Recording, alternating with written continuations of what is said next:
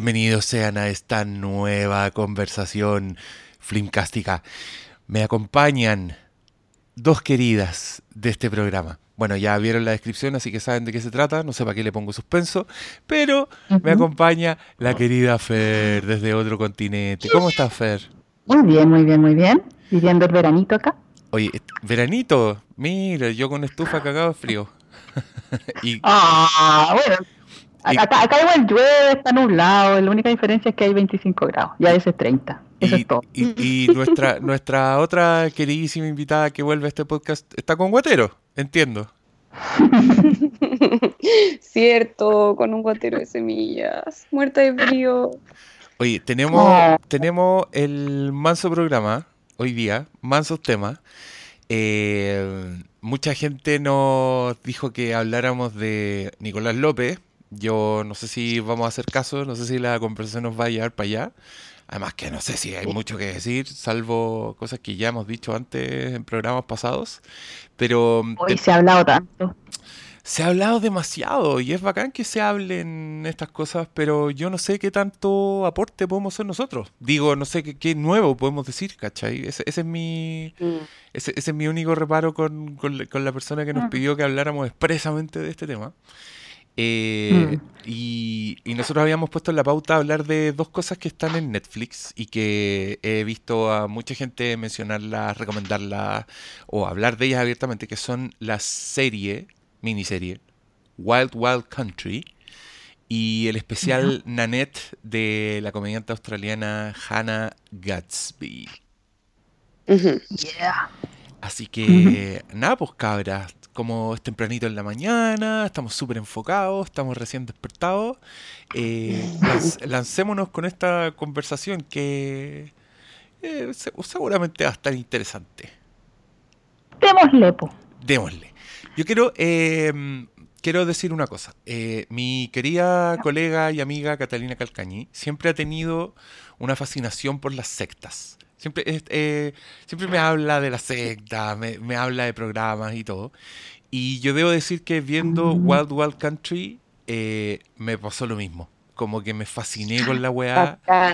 Encontré, encontré que hay tantos matices de por dónde podéis hablar de una secta. Y algo que nunca me había pasado. Pese a que yo había visto antes mil weas de secta. Y también encontraba más o menos fascinante el tema, ¿cachai? Todo lo que había pasado con, con este loco que nombran en, en Wild Wild Country, el, el que hizo a todos envenenarse. No, el anterior, el que.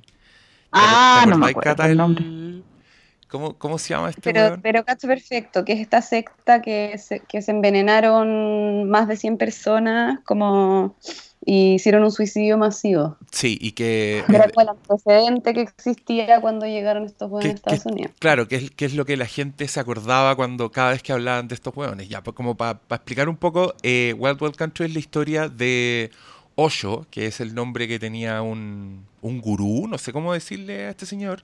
Eh, sí, era gurú. Sí, como un líder espiritual. Un líder espiritual, que lo que hicieron ellos básicamente fue comprar unos terrenos gigantescos en Oregon, en un pueblo donde vivían 40 personas, y llegaron a instalarse miles de hueones que se vestían de rojo y construyeron una ciudad, ellos mismos le pusieron luz, le pusieron eh, alcantarillado, toda la weá. Y tenían un proyecto, una comunidad bastante puta noble, quiero decir me pasó que los primeros tres capítulos de esta weá, eh, los locos eran mi héroe, un poco. ¿Sí o no? a, mí me pasó lo mismo. Eso es como, yo por lo menos el primero dije como, oye, ¿qué onda la secta buena?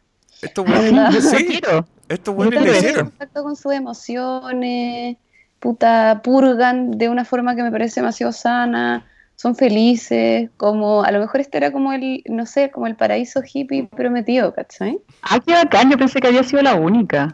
Como, me identifiqué demasiado con ellos, de verdad decía, oye, bueno, está la raja esa comunidad, quiero estar ahí. ¿Por qué no, por qué no vamos? Hagamos nuestro viaje de la tercera onda, vamos a visitar ese centro. vamos, vamos a buscar la senda del baguán. Que así se llama este señor que, que, que en la serie lo muestran, de- eh, los- sobre todo en los primeros capítulos, es como una presencia, es como el weón que está, como el que anda, y, y que básicamente es un señor que en el tú podías encontrar en el Persa Bio Bio vendiendo pipas de marihuana, digamos. Claro. Ya, wea, sí, sí. Claro, o, o alguien que en la calle te, pa- te pasaría un poema fotocopiado, ¿cachai? Como un, un weón, pero, pero es un weón que, que por, lo que, por lo que muestra en el documental, irradiaba tal energía y que era capaz de convocar a tanta gente que yo en verdad me empecé a cuestionar si era una weá real, ¿cachai? O sea, yo creo que ese weón de verdad afectaba a la gente de una forma que nosotros solo podemos especular viendo esta ¿En serie. serio? Sí. Completamente. Ah, pero- y, cuando, y cuando terminó la serie quedé convencido. Cuando ese señor hablaba el abogado y todavía décadas después era capaz de llorar pensando en la presencia del viejo, yo dije, Sí. no, esta weá, esta weá no... Estos locos no, no les lavaron el cerebro, ¿cachai? Son hueones inteligentísimos, son todos, son todos Sí. profesionales y, y algo tiene que haber tenido este viejo para hacerlo llegar tan lejos, ¿cachai? Y, y- y tan tarde en su vida. Bueno, pero me, me estoy adelantando. Eh, Ah. El, primero diciendo como solo como documental, yo creo que Wild Wild Country está increíblemente bien hecho y es el tipo de documentales que yo siempre me sorprendo y digo, ¿cómo no supe antes que esta historia existía? ¿Cómo no, no, no me enteré? Porque es una historia como demasiado grande con, con weas heavy, como escándalos nacionales y cosas así. Y Bueno, es la media historia, es gigante, es como revolucionó por lo menos un estado como en Estados Unidos y los Rajneeshis fueron, o sea, existían en todo el mundo. Yo caché en esta anécdota. Cuando yo era chica vivía en la Mm, y había ¿En la, vecinos en que la eran qué? Repite, que te fuiste. ¿Tú vivías en la...? en la comunidad ecológica Ya. de Peñalolén. Perfecto. Y había, había vecinos que eran Rajneeshis. po. Yo no tenía idea hasta que ahora cuando vimos el documental juntas mi mamá me lo contó. Oh, Y yo pensaba que esas personas en verdad se llamaban como Chandrama, ponte tú tenían unos nombres así.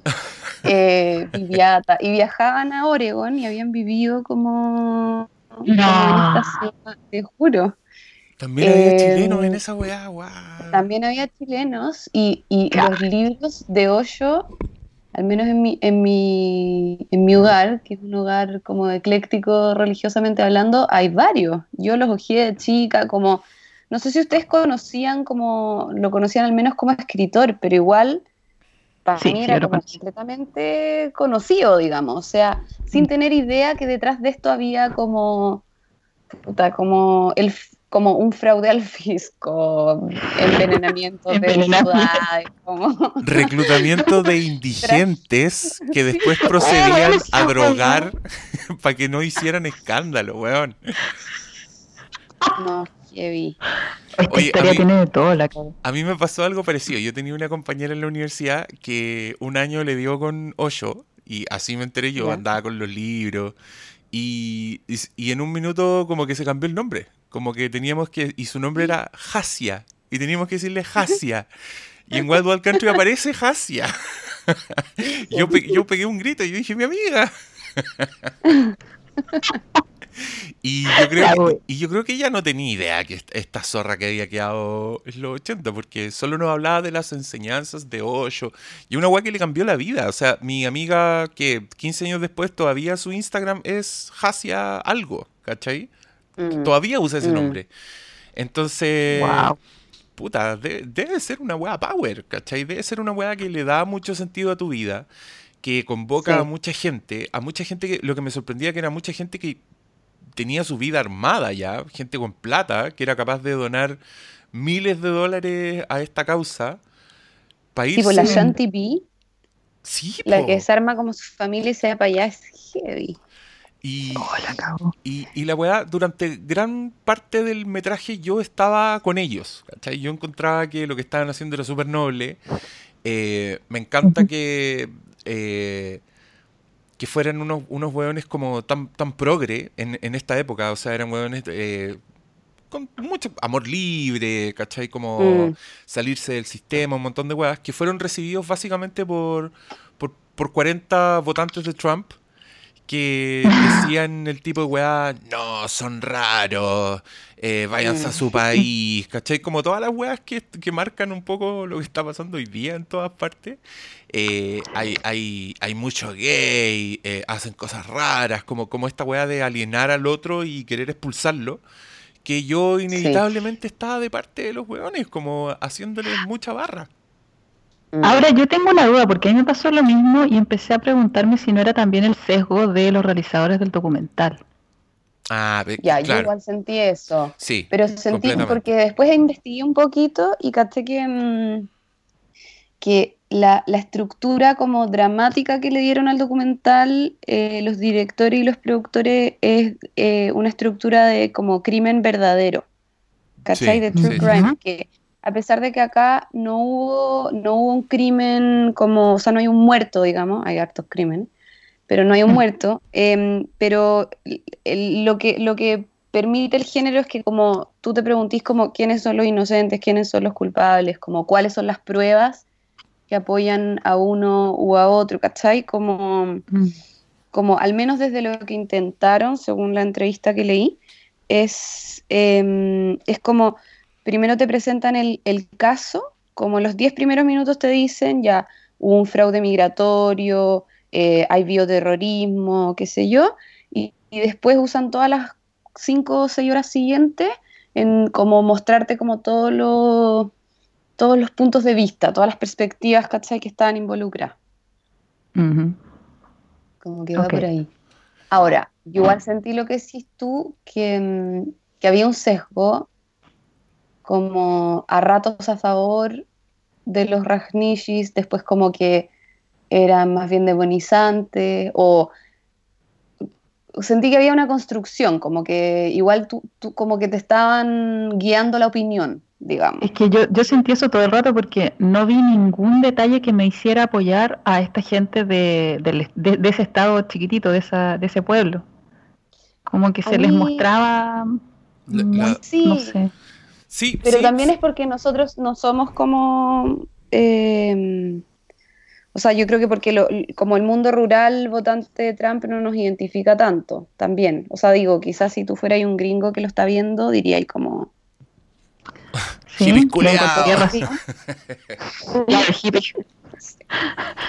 no sé.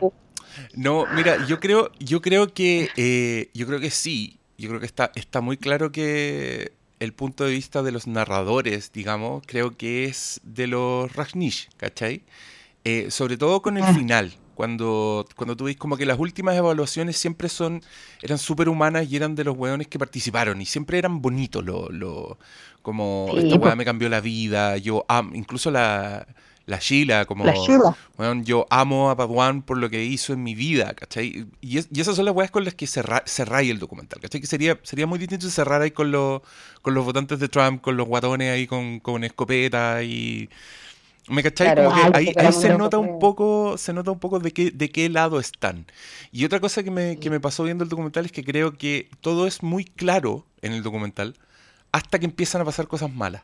¿Cachai? Como que ahí no hay una versión oficial de la weá. Como que Sheila dice una weá, eh, Baduan dice otra weá, el sapo, el weón que los vende, otra weá completamente distinta. Entonces Uy, ya el sapo es lo máximo. el sapo es cual. Según que se ¿Cuál el al basural. Ese viejo. ¡Ah! A mí me cayó bien ese viejo. A mí también. A mí me agradó.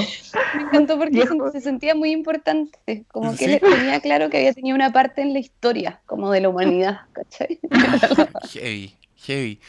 Y, y algo que me pasó ayer, como viendo el último capítulo, que se los voy a decir, no sé, no sé qué les parece, que mm, me dio mucha pena porque creo que esta secta y todas las sectas son como el intento real del ser humano contemporáneo de darle la espalda al capitalismo. ¿cachai? Son como los, son como los hueones que deciden hacer su propio sistema, eh, crear su- sus comunidades como aisladas del, del mundo y todas las historias de sectas son historias de fracasos rotundos. Son historias de, gente que no pudo salirse del sistema finalmente. Que en este caso en Wild Wild Country, ponte tú, me sorprendió la oscuridad de los hueones, cómo estos seres tan iluminados, con tan buenas intenciones, llegaron a hacer weas como las que hicieron. Y, Mm. y yo creo que finalmente esta weá habla de, de quiénes somos, ¿cachai? Habla de, de los La seres sombra, humanos. po, hijito. La sombra, exactamente. Como yo pienso, el, el capitalismo tiene unas sombras de la puta madre.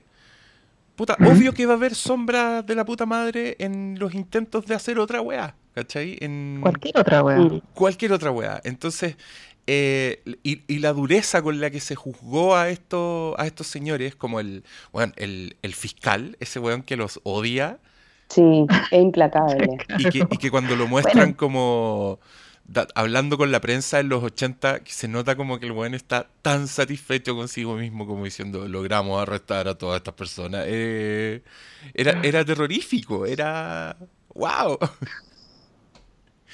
Mm, lo echamos es, su, es, es su vereda, po. Como... ¿Aló? ¿La vereda al fiscal? La veré, Sí, o sea, po. claro.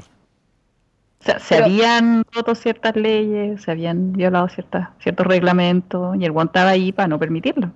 Pero... Claro, pero- como que desde el punto de vista de su deber, como del deber con el país, del deber con su profesión, el tipo estaba siendo un héroe también. Sí, po, estaba haciendo lo El punto es correcto. como, que, eh, me, resuena demasiado lo que decís, Diego, como, y de hecho yo creo que por eso me gustó tanto el primer capítulo, porque yo dije como, que, que bacán y qué antigua la idea, eh, co- qué antiguas estas ideas que hoy día como que nos resuenan mucho, como, no sé, pues, a mí por lo menos, como vivir en comunidad, producir tu propio alimento, como no depender económicamente de un Estado eh, o de un privado satánico, sino como tener como un propio, una propia economía como más sustentable o, em, ¿cachai? Como, y por otro lado, em, como deshacerse de la idea de la culpa católica, como purgar Sí, la culpa. ¿cachai? Como cómo purgaban la culpa a estos jóvenes, para mí era hermoso, ¿cachai? Sentí que había alto grado de libertad como con respecto al cuerpo, con respecto a las emociones, con respecto a las relaciones con otros, como, em, pucha, dije como en realidad que, que pobre es como la vía espiritual en el capitalismo, ¿cachai? Em, que pobre era la vía espiritual de esos viejos igual, como em, que al final lo único que los unía era como la idea del enemigo común, ¿cachai? Como el pueblito de viejos, de 40 viejos jubilados, aburridos, solo tenían como religión deshacerse de esta otra religión, ¿cachai? Por Dios, que nos Sí. cayeron mal los abuelitos. Es que, y que era como su único propósito, además. Sí. ¿Te fijaste como que Sí. todo lo que hacían era, era que se vayan? Y era, y era un discurso que, puta, escuchamos hoy día con los haitianos, entonces... Oye, sí, ¿eh? Heavy, heavy. No está tan lejos. O sea, nada lejos. Bueno, lejos de mí sí, pero allá Que tú estás en el verano. O sea, no, pero ¿sabes que Acá es súper entretenido. Yo me vine a vivir a un barrio más bien pobre porque es más barato y acá no hay, no te asaltan en la noche, no es, no es común, no ocurre. Eh, y acá entonces, y eso permite, ¿cachai? O sea, no sé si lo permite, pero una de las particularidades que hay acá en Georgia es que los barrios pobres están al lado de los barrios ricos. Y después de un barrio pobre, y después de un barrio rico, es como, está todo mezclado, no, no hay grandes distancias, ¿cachai? Como en, como en Santiago. O como en todo Mm, Chile, creo yo. No, no sé si es solo en Santiago. Perfecto. Pero, y, y porque, ¿cachai? Que vivir en un barrio pobre tampoco es tan atroz. O sea, no sé, ahí, claro, la- lo- no es tan bonito, la gente tiene animales, ¿cachai? Esa weá a mí me carga, ya yo te había hablado del, del gallo este desconfigurado que tengo cerca. Pero eso sería, ¿cachai? Pero no es que te vayan a asaltar, no es que te vayan a, violar, no es que te vayan a hacer nada, ¿cachai? No, no pasa nada, podía andar en la noche, onda, sin ningún problema. Entonces, puta, personas ¿cachai? con plata que viven cerca les da lo mismo. Es súper cómodo. Qué bonito. Mientras tanto en Chile, Joaquín Lavín, nuestro nuevo Salvador Allende, Eso mismo, sí. Está poniendo, Sí. está poniendo drones. No, propone hacer una torre como de vivienda social en la Rotonda Atenas y todo Chile se le tira encima. Y está la cagada, como puros viejos de la Rotonda Atenas, como no, que van a tener ropa tendida aquí. Ay, bueno, somos lo peor. Estos pobretones. cultura. ¿Sabes que yo ¿Sabes que cada país tiene su... Acá, por ejemplo, yo me reí caleta cuando escuché eso de que van a tener la ropa tendida, porque acá, bueno, en todos lados tienen la ropa tendida en las calles y yo lo encuentro lo más flight que hay, lo encuentro ordinario, atroz, siempre alego. Y, puta, están acostumbrados. Bueno, en el centro de la ciudad tienen así la ropa tendida afuera. Y no, y es como normal, ¿cachai? Pero en Chile no. Es símbolo de Nunca. flighterismo. No, pero si yo, yo Sí, me bueno. quedé en un, un- una vez en un condominio muy piñufla en, en Algarrobo y, Ah, y, me, y me retaron porque tendía las toallas en los balcones. po. Y para mí era lo más normal llegar a la casa de la playa y ¡pup! dejemos esta weá aquí, olvidada. No, se ve feo. Gente Uno reclamó. ¿Mm? Uno no, no cacha el nivel del propio flaiterismo, de la propia pobreza.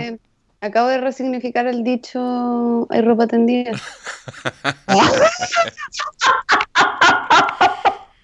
Eh. Mi cabeza está explotando. bueno, para estos señores fanáticos de la, de la escopeta, los Rajnish eran la, la ropa tendida definitiva. Sí. The ultimate La ropa hilacha, tendida. la hilacha roja. Oye, pero pregunta, ¿por qué se vestían de rojo? ¿Hay alguna alusión al comunismo ahí? ¿Cuál era la idea de vestirse de rojo? Creo que no, No, lo, explican. No lo explican, po. no me acuerdo, pero, pero venía desde que estaban en la India, como, como que básic- yo creo que era para distinguirse de otros grupos nomás, porque igual en Ah. la India hay un montón como de, mm, de eh, ramas del hinduismo, como que igual hay como, es que no sé si llamarles sectas, porque finalmente lo que implica una secta es que tu, tu pensamiento esté alienado por el de un líder que te dice lo que tienes que pensar, opinar y hacer, ¿cachai? Entonces, también está como en los límites de ser o no una secta extra. Eh, en el sentido, al menos, de que al principio tenía más libertades. Yo creo que se empieza a transformar en una secta cuando los atacan y Claro. también por, porque no hemos hablado nada de Ma Anand Sheila. Oh, Eh, Sheila, yo la amé, ¿ah? Tengo Oye, que decirlo, la, yo la, la amé. Pero así, hablemos de Sheila, porfa. Por Sí. favor, tremendo. Persona. Hablemos de Sheila, que eh, Sheila es un personaje que parte siendo, es como la secretaria personal de Badwan, el, de este líder, pero es el rostro visible, es la que habla con la masa, es la organizadora, es la que habla en televisión, ponte tú cuando, cuando empieza a quedar la cagada. Que Y heavy todo el revuelo mediático que tenían, ¿o no? era, era, La era- daban entrevistas en todos lados. daba entre, iba a los talk shows y la loca era un poco, se empieza a volver un poco rockstar con el tiempo, o al menos eso te dice el documental, como que se empieza a creer el cuento. Y esta, esta Lola empezó a, ¿a qué edad? ¿A los 17? a lo claro, po, chica. muy chica conoce a Badwan, su vida cambia y decide dedicarle la vida a la weá. Sí, Y, y el papá también le dice, onda, este es tu hombre, y ella como que se enamora y llora, onda, como que relata como un episodio muy epifánico, ¿no? Como Sí, cuando una lo revelación. Completamente. Eh, y, y bueno, llega un punto que, bueno, esto no sé si califica como spoilers porque son cosas que pasaron, pero ya todos vieron Wild Wild Country y lo que están escuchando esto. Em, que empieza a ver como, según el documental, lo que le pasa a Sheila es que se empieza a poner celosa del, Mm, de Paduan, como que el loco empieza a tener cercanos eh, nuevos, Mm. incluyendo esta chica que se llama Hasia, que es una loca Sí. que está casada con el productor del, del padrino, conche tu madre. Concha tu madre. Y era hermosa, weón. ¿Qué onda Era- lo ¿Sí? Claro, era como la me- era una loca de Hollywood que se mete en esta weá.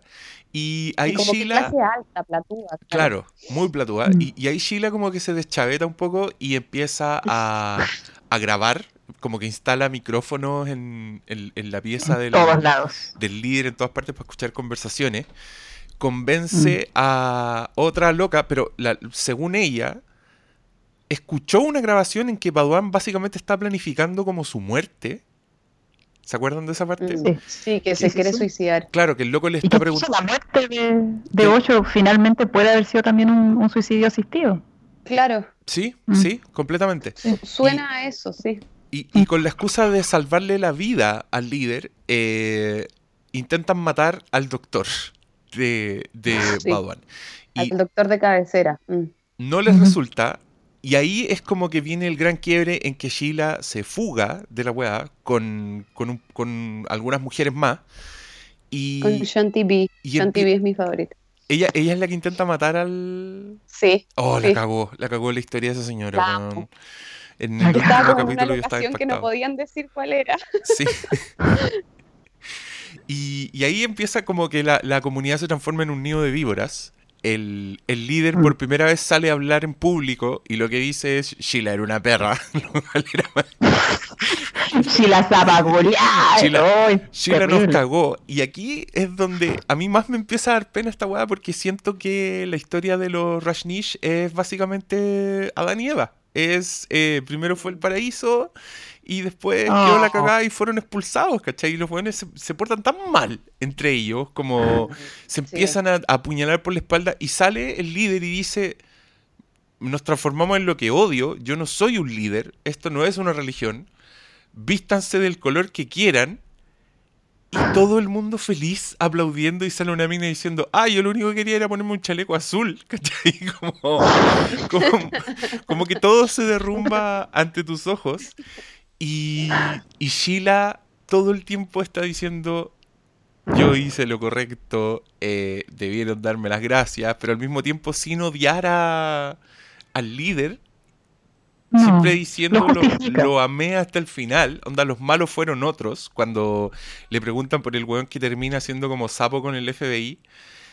Y la Sheila dice: No hay palabra en tu idioma para describir lo poco que pienso de ese weón, ¿cachai? Y uno ahí está como: Oh, Sheila es power. Sheila es, cuática, onda. Si hubiera como, como, ¿cachai la expresión como de RuPaul's Drag Race? Como eh, throwing shade, como, Sí. Tirando shade. es como ya.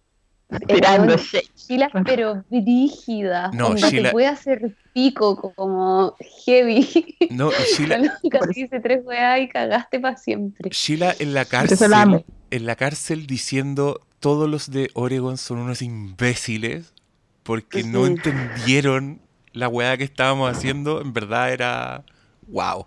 Y, y siempre con su sonrisa así congelada de Oh, ser qué superior, miedo. Que a mí Sí, es que por eso la odio, porque se jura, porque, porque, sí. Pero Fer, porfa, hagamos como toda una defensa, yo hago un ataque. Ataca, la vez me da lo mismo. yo creo que eh, Um, ay, ¿cómo se dice? El, el antagonista. ah, espérate, espérate, que te, te cortaste, habla, dilo de nuevo, dilo de nuevo.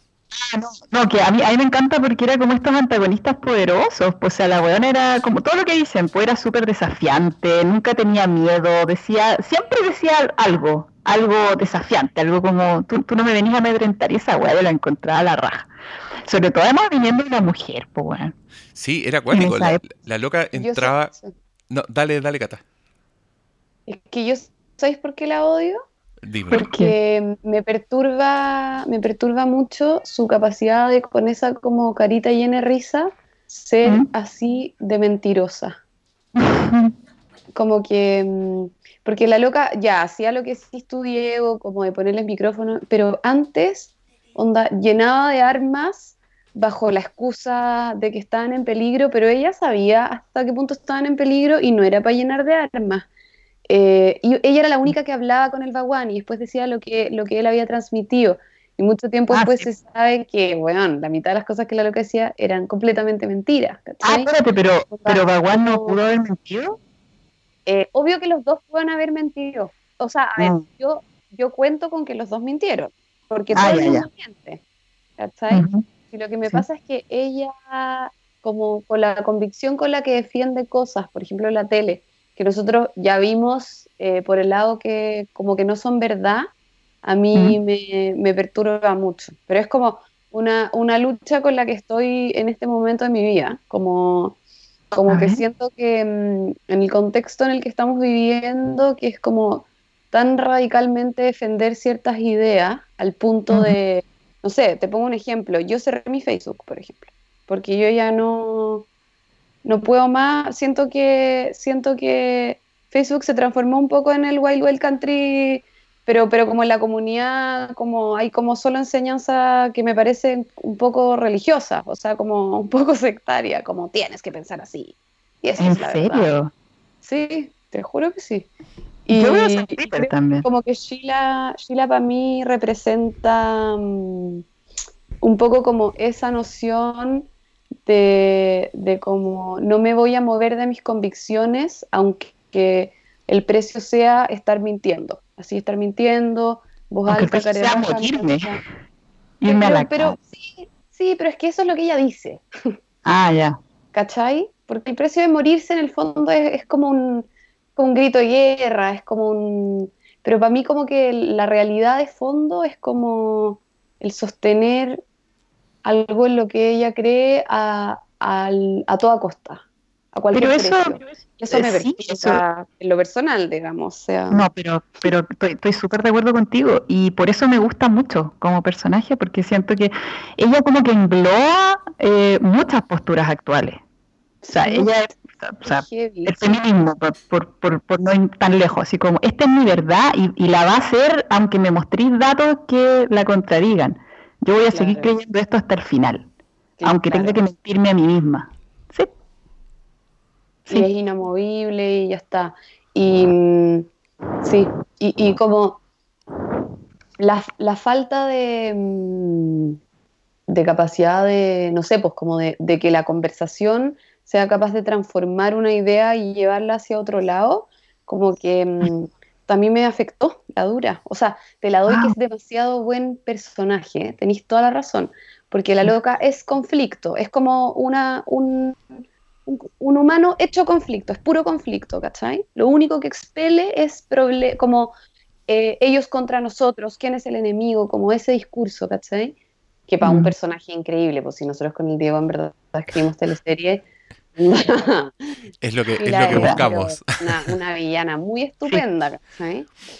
Pero, mm, pero, a mí como... Pero el problema es que hay, hay Sheilas en el mundo. Te juro que yo anda le gritaba a la tele, porque como que las, las Sheilas del mundo me, puta, me, me, causan mucho dolor. Y las y los ah. y les, digamos, o sea, como... Les Chiles. les, Chiles, sí. Yo me identifiqué, por ejemplo, porque también, claro, es como el personaje más bacán, obviamente, toda la wea Sheila, pero yo me identifiqué mucho con Shanti P. Ah. Como buscando el sentido y que decía como, tenía tres hijos y un marido y sentía que la vida no tenía sentido y encontré esta weá y era increíble y que se empieza como a, a meter cada vez más como en el círculo de poder hasta que termina como clavándole esa jeringa al doctor. La como sí. el viaje de esa mujer, ¿cachai? Manipulable. Y, la cagó, y la cagó que uno se cree su relato cuando la loca dice, eh, Sheila pidió un voluntario para hacer esta weá y alguien dijo, yo lo hago, y era yo, era mi voz, ¿cachai? Como la weona... y se entiende perfecto, como obvio mm. que no eras tú. Y tiene que ver con, su resolución también, cuando la loca cuenta el juicio, esa weá yo la mm. encontré hermosa. Cuando la loca dice que el juez le dijo eh, que las cosas se pueden juzgar desde la ley y desde la compasión. Mm. Y ahora lo vamos a hacer desde la compasión porque esta mujer ya cumplió su condena, ¿cachai? Y, y vaya a ver a su hijo que se está muriendo. Era, creo que uno de los momentos más power de, de la wea. Sí, sí. Sí, sí, sí. Sí, y es más fácil identificarse con ella porque tú no veis maldad en ella, tú ves que fue manipulada, que estaba buscando verdad, te estaba buscando sentido y lo encontró ahí. Sí, yo veo como honestidad, como una persona que, ¿cachai? Como que su agenda, su agenda es más honesta, era una búsqueda honesta. Pero fue lo digo que la de Sheila no al principio. No hizo weas terribles, y son Sí, como un espejo, las dos se espejan mucho, porque esta buena necesitaba de la existencia de una Sheila para llegar donde llegó, pues obvio. Sí, pues completamente. Y, y Sheila es la puta, es la que se ensució las manos, tanto Sí. metafóricamente como, como a nivel mediático, ¿cachai? Como era, era divertido porque en esa secuencia a mí me sorprendió que mostraran a Baduán y Baduán iba a todas partes con esa sonrisa pétrea en su cara, ¿cachai? Cuando Ah. se lo llevaron preso por primera vez, cuando fue a declarar, cuando estuvo en la cárcel, el weón siempre salía con la sonrisa. Y todo, lo- todo el mundo era como, mm, ¿te acordáis? Los gendarmes.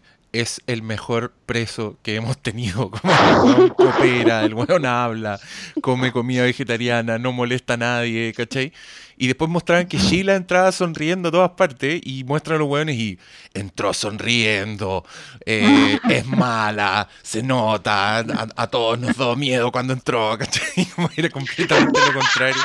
Era, era la otra cara de, de, de Baguán, digamos, ¿cachai? Como que los dos weones eran, eran la humanidad. Oh, Y ahí influyen hartos factores. Es una, esta weá es, es como Mother de Aronofsky, como que los personajes son altamente simbólicos. Sacando las Mother metáforas sería esta wea. ¿Cómo? ¿Cómo? ¿Cómo? Si Mother fuera buena, sería esta película. A mí, no a mí sí, me- a mí sí gustó. me gusta Mother. A la Cata no le gusta nada. Eh, Ah. Ya estoy mareada. Recuerden de María. ya está chata. ¿Qué se cree este weón? Oye, pero, Pero igual sí. Baguán, Dale, dale. Es que Baguán, claro, pues un personaje que igual actúa desde la sombra. su visión es po. como, o sea, su, su, su como visión espiritual es muy hermosa, pero obviamente como que mm, como que los que lo rodean le están pidiendo que sea como por completo como puro, ¿no? Y como, ¿por qué seguimos pensando que existe esa posibilidad? O sea, yo creo que después ya dejamos de pensar. Yo no sé si había otro, otros maestros. Porque acuérdate, esto fue en los 80, ¿hace cuántos años? No, en 30 años atrás. Pero para Yo creo que mí, como que lo que está pasando, lo que está pasando como en la, en la actualidad, es muy que le estamos pidiendo una pureza, nos estamos pidiendo una pureza y una como castidad entre todos nosotros muy Ah, sí, turbadora. Sí, pero, pero entre nosotros. No estamos buscando a alguien que nos salve. O sea, no estamos exigiendo a nosotros mismos ser perfectos. Sí, o a Facebook que nos salve. nos- Bueno, no, porque Facebook es la tribuna, digamos. Sí, no somos nosotros. No, pero, no, pero es verdad. Es como estamos en una época donde las fallas son inaceptables, donde están todos en un podio muy alto. Y lo que le comenté a la Cata la otra vez es que en verdad las redes sociales son como una carrera de la virtud. Es como rápidamente quién es mejor que otro, ¿cachai? Hacer la lectura virtuosa, la lectura del sermón. Y es una weá bastante insoportable. Como. Quizás Mm. es lo que pasa cuando no hay, cuando nada tiene sentido. Me he preguntado, porque la presencia de alguien como Badu- Baduán, con su proyecto, con sus enseñanzas, con toda esa weá, igual te ordena el cosmos de un paraguaso. Te dice, este, este es el weón que hay que seguir, Mm. ¿cachai? Y desde ese punto de vista, yo igual Ujú. envidio a cualquier weón que esté en una secta, como que envidio su, su felicidad, Sí, envidio su propósito. convicción. Sí, em- em- Sí, eh, su y- convicción. y lo que más me sorprendía de esta weá es que cuando cada vez que salía este señor y muestran al público, muestran a, los Rashnish, hasta el weón número 2000 que está en la última fila, el weón no parpadea mirando a, a Baguán. Y yo no entiendo por qué pasa Sí. esa weá. Como que me creí completamente que, ponte tú, cuando, cuando hablan del juicio y, y un loco dice, hablé con la dibujante, porque no podéis sacar fotos en la corte, entonces la tienen una ilustradora. Y la ilustradora dijo que nunca había sentido una energía cuando el weón entró a la sala. ¿Cachai? La, la Ah, sí, loca dijo, esto no me había pasado nunca. Y es una weona que lo está dibujando, ¿cachai? Que ni siquiera, que no se ha leído ningún libro. Entonces, yo me empecé a creer que este weón de verdad era como un ser iluminado. Porque la, porque la evidencia está ahí. Y de hecho la película lo dice. Y cuando te dicen las últimas palabras del weón, yo dije, y este weón es un seco, ¿cachai? O sea, les dejo mi sueño y el loco muere. Esa weá es... Bueno, no sabemos si pasó, pero el loco que lo está que- diciendo en No, verdad le creí, ¿cachai? Y cacha Ah, que no, yo no. si tú hay, si tú vas al, al centro, al centro em, de Osho en India, al que vamos a ir cuando estemos en la tercera edad, parece que la weá es muy heavy, porque es como, es como una versión muy capitalista de todo lo que vimos. Es, es como un, es como un eh, hotel caro, ¿cachai? Para ir a experimentar estas mismas sensaciones, en teoría. Entonces va y te vestís de rojo y va y como un... Es como glamping, ¿cachai? ¿Cachai ese glamping que es como fino? Glamping. Glamping, esa es la palabra. No había cachado. Esa es la Me palabra. gustó. Y eh, en las tardes así es como una... Bueno, unas meditaciones, obviamente, y una mm, como reuniones sociales con el resto de la gente que está ahí, como te tomáis un copete, que se yo, hay un bar, y se supone que en un momento como que se abre como el techo de la cuestión y baja como un proyector muy futurista y proyectan a Osho de cuerpo como completo, onda predicando. Es como un holograma. me- Sí, Es un como holograma, Kanye. West. No lo verán. Dios que baja de las alturas. Pero ¿han, Sí. han leído a Osho? Yo nada. Sí, yo leí un ¿Perdón? ¿Tú? ¿Aló? Ah, Cata, Yo parece que te cortaste. Tú leíste un poco. sí. Sí. ¿Y qué, qué, qué opináis de sus enseñanzas? Es que me parece que me parece que es una explicación humana, de todas maneras. No, no creo que esté como tocado por, por la mano divina, pero porque no creo en eso, básicamente. Pero, pero sí creo que mm, el tipo ordena las cosas de una forma que es bastante em, ¿Seductora? seductora y como permisiva en términos de, mm, de, de como, ¿cómo decirlo? Como alinear como lo que uno tiene adentro y no le gusta tanto de uno, ¿cachai? Como, como que siento que es un buen, una buena ayuda como para una humanidad en crisis, que de todas maneras era, era la humanidad en ese momento, o sea, como también, también el contexto histórico, como guerra de Vietnam, como crisis misiles, onda como eh, Mm. el mundo muy dividido, como finalmente creo que el tipo, el tipo fue muy como, eh, le dio consuelo y le dio como sentido a la existencia de una forma que no era, que era muy amorosa, ¿cachai? Que como predicaba el quererse entre uno y otro. Yo creo que la cagadita es que, mm, es que ellos, como Sheila y él, no lo practicaron, ¿cachai? Sí, ¿tú La cagadita es que la cagadita es, es cuando es cuando construís estos sistemas tan cerraditos se te quedan en el discurso, pues. Porque él también, o sea, pudo haber pensado todas estas cosas y tenido todas estas ideas, pero también era ambicioso y le gustaba que le regalaban esos relojes caros, los cuicos, ¿sabes? O sea, Mm. cuando llegaron los cuicos también se puso como, oye, qué bacán. Y también para subir a Sheila echó a la otra secretaria de forma súper cruel, ¿cachai? Mm. como dentro de él también, sí, pues totalmente humano y menos malo, ¿no? Como, Es que eso va a pasar con todo, yo creo. O sea, no- yo eh, también. o sea, sí, pues. Yo también he leído a Osho y, y claro, como que si varias las cosas que hice tienen sentido, otras para mí no.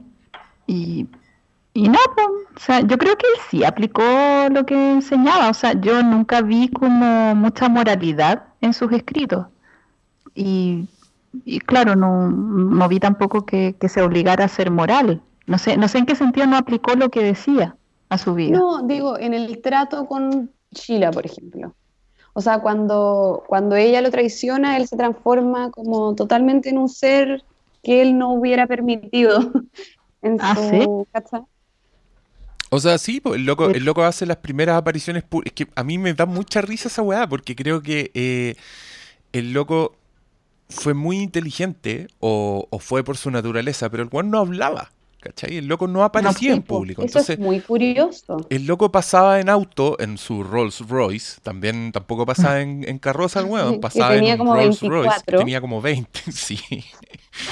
Y, y no hablaba nada, entonces tú no sabías realmente qué estaba pasando, qué es lo que qué es lo que decía, cuáles eran sus instrucciones, ¿cachai? Cuando como que llegado el momento eh, dio, la, dio la impresión de que todo fue idea de sus colaboradores, todas las weas malas que hicieron, el loco no tenía idea, siempre fue Sheila, ¿cachai? Pero también tiene que ver con que el weón no habla. Y cuando el weón habla, lo primero que dice es Sheila es una perra. Esa, Mm.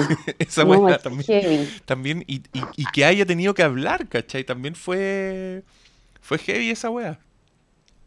Mm, Em, Sí, a mí él no me. A mí no, no, no me, no me despierta nada mu- muy, muy positivo en todo caso. tú, tú no le compraste nada a Bawan. Mm, No, es que lo he leído, pues entonces pa- ya cachaba un poco cómo era, no ya cachaba cómo la... O sea, no es que no le compre, ¿eh? está bien, pero o sea, que, que tengáis como la capacidad de manejar masa eh, es, es una habilidad nomás, yo creo. Pero, O sea, mu- hay, hay gente que la tiene. pero este loco, Pero ¿cómo, allá ¿cómo de- manejaba la masa? El weón salía con sus palmas juntas y su sonrisa y la masa estaba ahí entregada hay, a hay todo. mucha, hay mucha historia de gente como que medita y la weá, y como que tienen energía y no sé, pues, capaz que esas weas no sean tan, tan mentiras. Lo que pasa es que para nosotros occidentales esas weas son muy, muy raras, po. Pero, pero no sé, no sé, no sé. No es que, no es que lo esté, lo esté atacando ni nada. Digo que no, o sea, para mí él Oye, yo, era, creo, yo creo que a nadie le importa si lo atacas, pero en realidad, viejo culiao. nos va, No, nos va a llegar. que- Sheila va a escuchar este podcast y va a, a- a vengarse. Oye, Chi, Sheila está cuidando a weón. Santiago de Chile.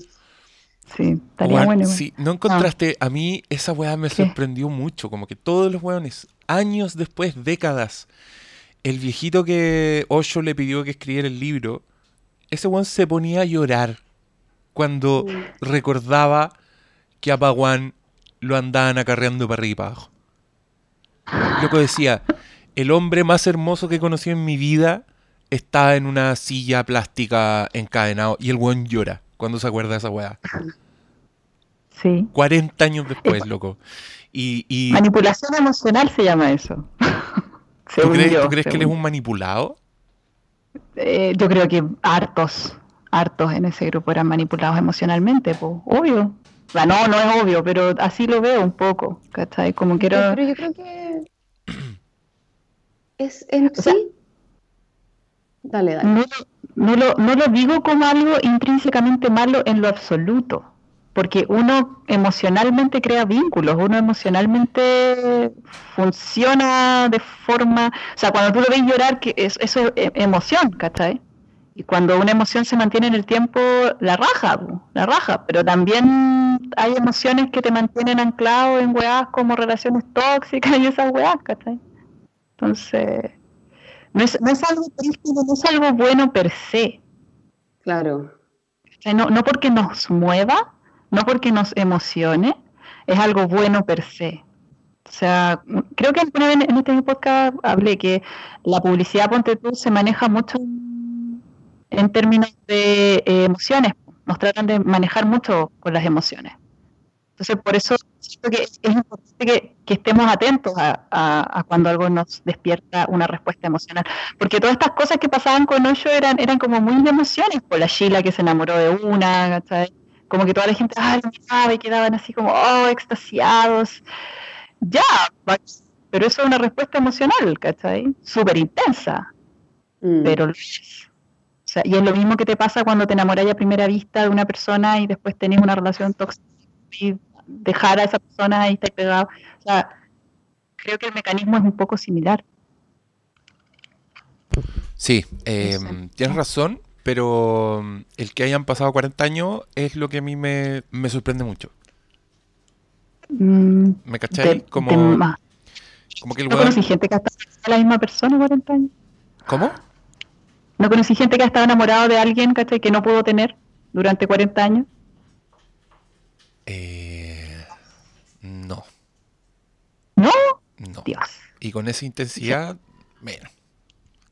Pero Ah, es que s- s- yo creo que tiene, lo, lo interesante para mí es que tiene las dos cosas, como que es en parte lo que decís tú, Fer, como seguro un vínculo eh, de partida porque no es, eh, ¿cómo, decirlo? No es eh, horizontal, ¿no? Tiene como una verticalidad, porque hay como una adoración de parte de uno a otro, por lo tanto, sí o sí hay algo que está de alguna forma un poco torcido, un poco em, como, o sea, no puede ser completamente sano un vínculo con alguien al que tú le em, le, prometes como devoción, además contra, contra viento y marea, digamos, contra... Mm.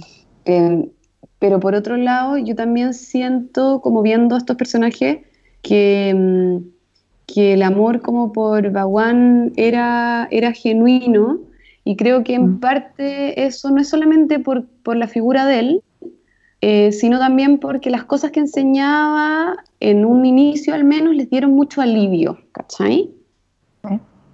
Como, por eso también me gusta Sean TV cuando dice como, bueno, la cagó que mi vida no tenía ningún, o sea, como estaba atrapada como en esta idea em, patriarcal o, capitalista, como queramos llamarla, como de, mi marido y mis dos hijos y mi vida como trabajando, yendo a la pega todos los días ganando un sueldo y me quería morir y, y encontré esta guay y esta guay me salvó, ¿cachai?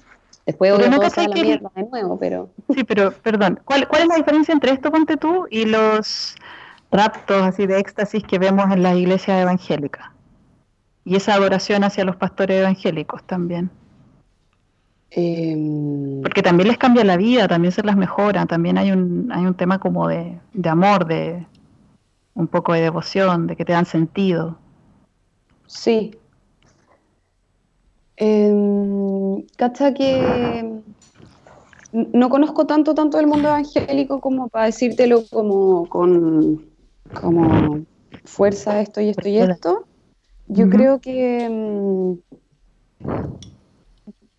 Pero ya, Filo, me la voy a jugar con algo. Dispárenme si, si, quieren. Eh, creo que la como la preparación intelectual de los participantes. Ah, como que los evangélicos son más fácilmente manipulables. Sí. Oye, yo creo, yo me voy a aventurar con una diferencia. Para mí, el, evangélico no cambia mucho, eh, como que no se entrega tanto, creo yo. O sea, el evangélico tiene este trance y después sigue su vida inserta en, este otro sistema. Y lo otro es que, mm. que siento yo que el evangélico es una weá es el amigo imaginario, ¿cachai? Es un otro que es superior y que suspenden todo, pero los Rashnish eran como de adentro para afuera. Eran como iluminarse ellos mismos, ¿cachai? Como creo que el, Rashnish es más humanista que el, que el evangélico, por decirlo así en términos muy, muy gruesos. esa para mí es la diferencia, pero creo que es lo mismo. Creo que es un, un norte, un propósito, un pum, para esto, para esto, para esto vives, ¿cachai? Que, que es una weá que yo creo que mucha gente busca toda su vida y los que no la buscan son somos miserables, o sea, los que no la encuentran. ah, bueno, sí. Sí, o sea, todo esto respondía a una necesidad básica que tenemos como humanos, la búsqueda de sentido. de la que hemos hablado en Boyac y todo también. Que volverá pronto, cuarta temporada. Ya. En septiembre empieza la quinta, por si acá. Todavía hay tiempo. Yes. Cata, por fin, ahí diciendo algo. Em, ah, no, que decía que, como que creo que la búsqueda de sentido mm, eh, hemos hablado todos los podcasts. es nuestro tema. es nuestro tema pero porque creo que la cagó como la beta como humana inagotable, ¿cachai? Como que algo, algo de nuestra capacidad de tener lenguaje nos da como la necesidad como imperiosa de, de puta, de ponerle una razón a levantarnos en la mañana, ¿cachai? Y esa weá eh, la cagó como está teñida de miles de cuestiones, pues, como... Em, para mí, mí lo más bacán de esta historia es que, bueno, uno es que la realidad supera la ficción. Brígido. Que eso, amo ese dicho y me encanta lo cierto que es. Onda, si te cuentan esta historia en ficción, tú decís, ya. Te pusieron mucho.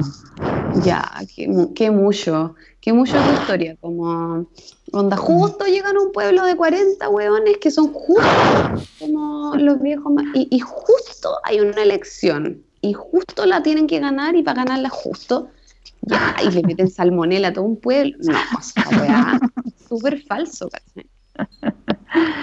Yeah. Y pasó, y pasó. Weón, y después se van volando todos. se van Ah. volando. Bueno, esa fuga, esa fuga del hueón por Estados Unidos, como La fuga penca. es heavy. No, en- ponte tú, hay una, mm, hay una película que se llama El Sacramento, que, que básicamente es como una ficcionalización del weón que indujo al suicidio a todas esas personas. Aquí ¿cachai? busqué la, la masacre de Jonestown. se Jim llama. Jones. Jim él se llama Jim. Jones. Sí. sí, sí. Em, que, que ese weón dejó la super zorra. Y esa película pasa eso. Tú veis esa película y decís, no, está bueno, no, no, no. Entonces es muy bacán que hagan documentales porque la cagó que los giros son increíbles. Sí, weón. Demasiado Increíble, así. sí. Cuando aparecen estos buenos como con la como con las metralletas a rodear a Osho que está dando como una charla sobre la paz y como la unidad. como bueno, se fue a la mierda todo como y eso es solo el capítulo 2, onda. Pero es bonita, la- o sea, a mí me gusta porque nos muestra, bueno, estos somos, estos somos. Sí, Cuando tratamos sí. así de, de, siempre que tratamos de perseguir la pureza, la, no sé, la weá divina, ¿cachai? Siempre termina saliendo lo otro también. Y, y, y mientras más tratemos de ser más puros y más divinos, con más fuerza va a salir la parte demoníaca, la Sheila. Con más fuerza va a salir. Y va a ser así, ¿cachai? Y es así, cada vez. Sí. O sea, por eso también Sí. ahora está, está, está cayendo tan, tanta gente, ¿cachai? Que, que eran como aliados, ¿cachai? Del movimiento y todo. Siempre caen, siempre, todo- todos tenemos tejado de vidrio, en algunos sentidos. Y quizás por eso es tan incómodo ahora estar en, en Facebook, en Twitter y todo, porque, bueno, no hay nadie, ¿cachai? Que sea tan pulcro, tan correcto, tan moral como, como trata de mostrarse, ¿cachai? O como es el ideal impuesto ahora para todos. Nadie, weón. Nadie, nadie. Y onda, a mí me, yo me empiezo a, a como volver un poco loquita porque, mm, por- porque soy, porque soy demasiado sensible y, y me siento, y me siento atacada. O sea, de partida me baja como la paranoia, como obvio que de lo que está hablando me incluye porque yo no hago esto, no hago esto otro, no sé qué ya. No, Em, pero por otro lado, me baja una rabia paría porque digo como, ¿cómo mierda todo el mundo, o sea, ¿por qué estamos predicando de esta forma? ¿Qué, qué valor tiene esto como en la ecuación final si, si en realidad todos los que estamos involucrados en esta conversación somos humanos? ¿Cachai? Ajá. Y, y perteneciendo a la misma especie sabemos, sabemos cómo, eh, puta, por- a falta una mejor palabra por nuestra crianza católica, pero pecar, digamos.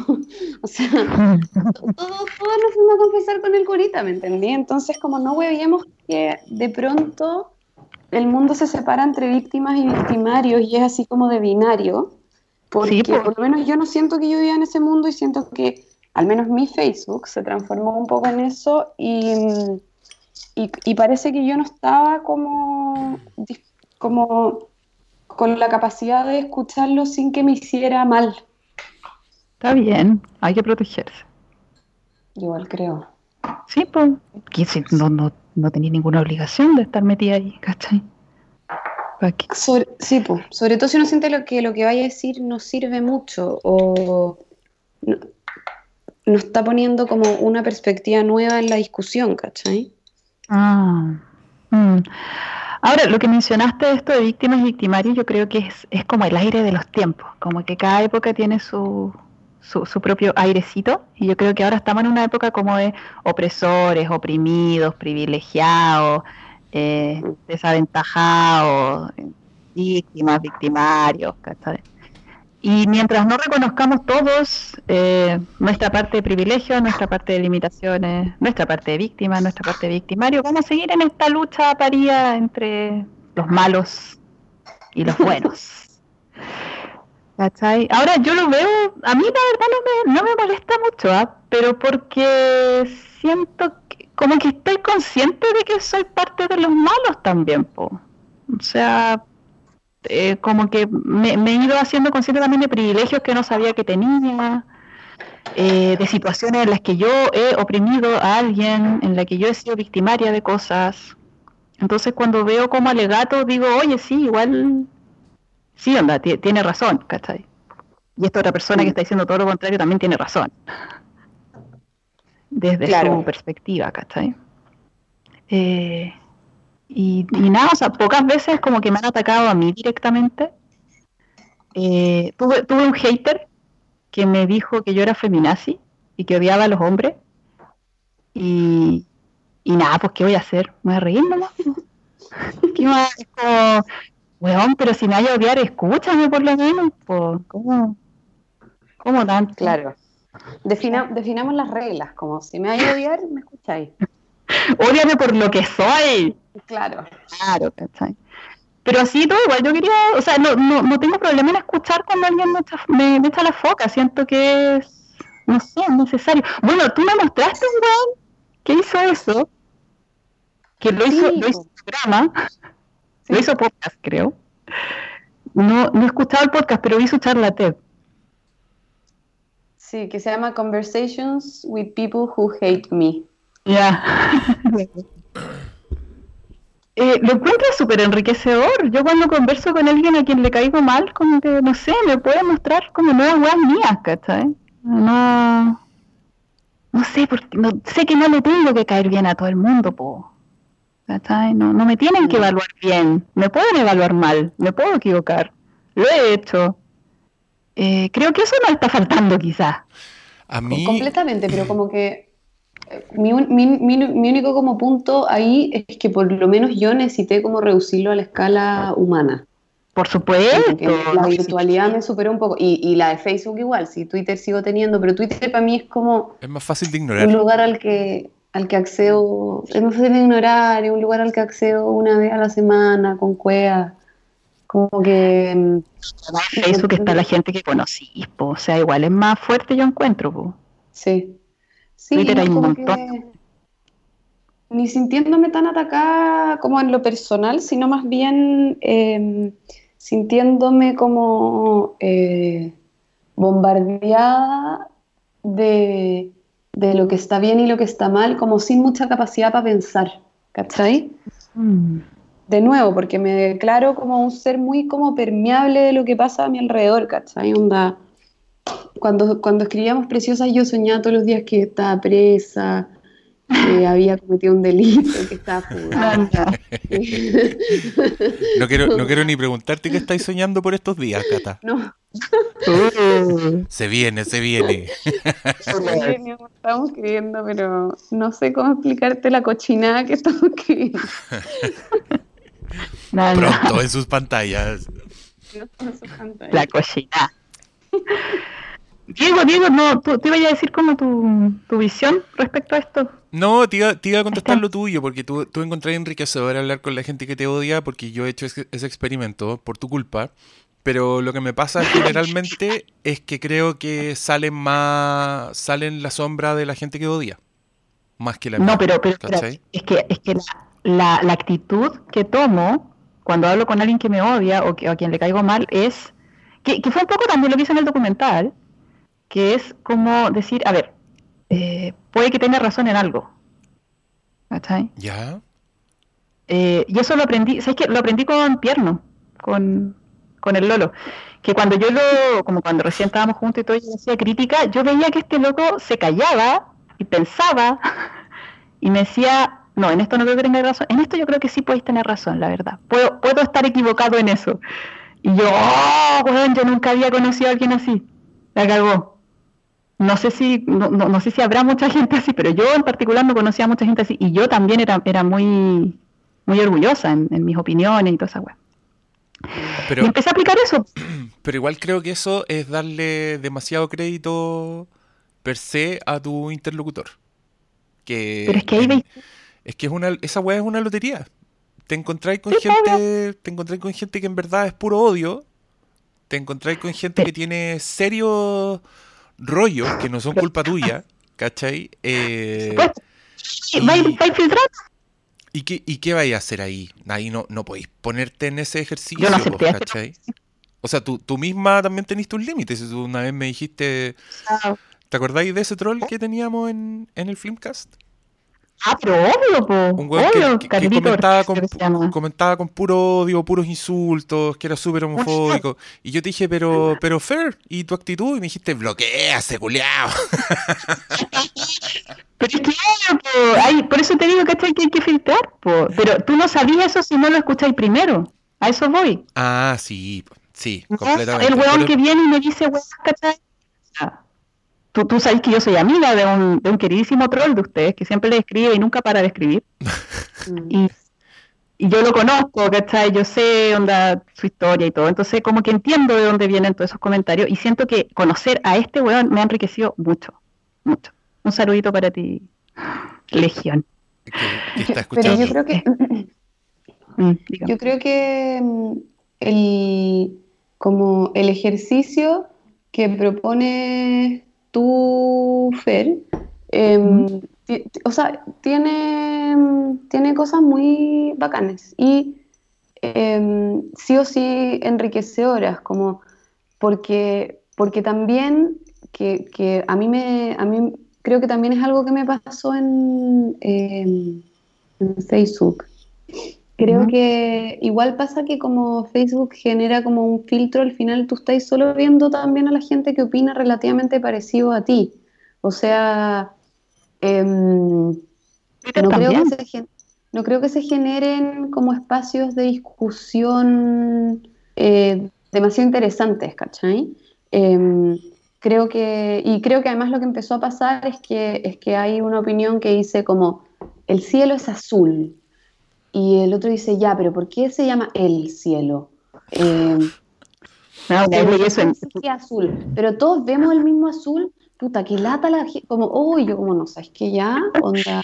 Sí, me, ¿Por- pa- mí me- me ¿En qué, momento, pasó hace poco, apareció un en qué tweet. momento dejamos de poner como yo opino, además? Como, ¿por qué de pronto somos todos como, esto es así? Y, y es que eso tiene que ver también con, con la carrera que te digo yo, porque Dale. ya, ya no se ve el mensaje general, ¿cachai? Como que se busca, se busca la manera de, de ser yo más virtuoso que tú, ¿cachai? Hace poco vi un posteo que era bien popular porque creo que era de, de Pancho Saavedra, ponte tú, un weón así de la tele, que decía Ya. que el verdadero lenguaje inclusivo es el lenguaje de señas. Eh, a ver si aprendemos eso para Ajá. comunicarnos con sordomudos eh, en vez de estar preocupado la otra weá. Y yo leí esa weá y dije, razonable, ¿cachai? Puede que tenga un punto interesante. Y los comentarios eran, eh, esas personas son sordas, no son sordomudos, ese es un término ofensivo, porque las personas no son mudas, no hablan porque no pueden escuchar. Y otro weón más abajo. eh, todo bien estimado, pero es lengua de señas, no es lenguaje. Entonces tú ya empezáis como, ya, ¿de qué chucha? ¿Qué es esto? Es- están todos, están todos peleando por, por la estrellita que te van a poner en la frente, weón. Ya, tú eres el más virtuoso en esta conversación. Éxito. Y esa weá para mí es una es no comunicación, finalmente. Porque es como tú vayas a decir una weá, te van a agarrar por otro lado, te van a. Y al final es como un. Mucha gente diciendo yo, yo, yo. Y ahí, ¿qué? ¿Qué- ¿Cuál es la opción? ¿Cachai? Yo he intentado escuchar y como te digo, siempre me ha resultado que llego Es que finalmente tenías como. Mucha gente. Sí, pues también. Pero ponte tú el otro día, en esta conversación yo no intervine. Pero eh, la Fran posteó en su Facebook una, mm, una rutina de una loca que era como una, no sé si era comediante o qué, pero era justo una parte en que estaba diciendo una hueá muy seria eh, sobre los gordos, sobre vivir eh, siendo un obeso, ¿cachai? Y era una hueá Ah, sí, cuática. lo vi. ¿Lo viste? ¿Ya? Y, Sí, y en los comentarios apareció alguien diciendo como, ya, pero igual eh, no hay guaguas, las guaguas no nacen gordas, es algo que ocurre en la vida y, ocurre por malas prácticas, etcétera. Y la Fran empezó a contestarle y le puso, mira, hay estudios, hay muchas cosas que inciden, pero no era el punto de lo que yo estoy mostrando. Y, y- y- y varios intercambios así, súper razonables, súper te estoy escuchando y no sé qué. Pero el último comentario de la loca fue con mucho odio y fue como, los gordos son gordos porque son irresponsables y es su decisión, ¿cachai? Como finalmente salieron las garras, salió la rabia, salió como una gordofobia muy extraña. Y los gordos hacen sufrir a la gente porque se mueren y después ¿quién queda mal? Los parientes que tuvieron que aguantar al gordo, ¿cachai? Como... Y yo digo Pero ya, ahí tú decís, ya, pero ahí tú decís ya, este intercambio, es- esta, esta inversión de energía, de argumentar, de poner links, de poner eh, estudios, es inútil. no sirve para nada.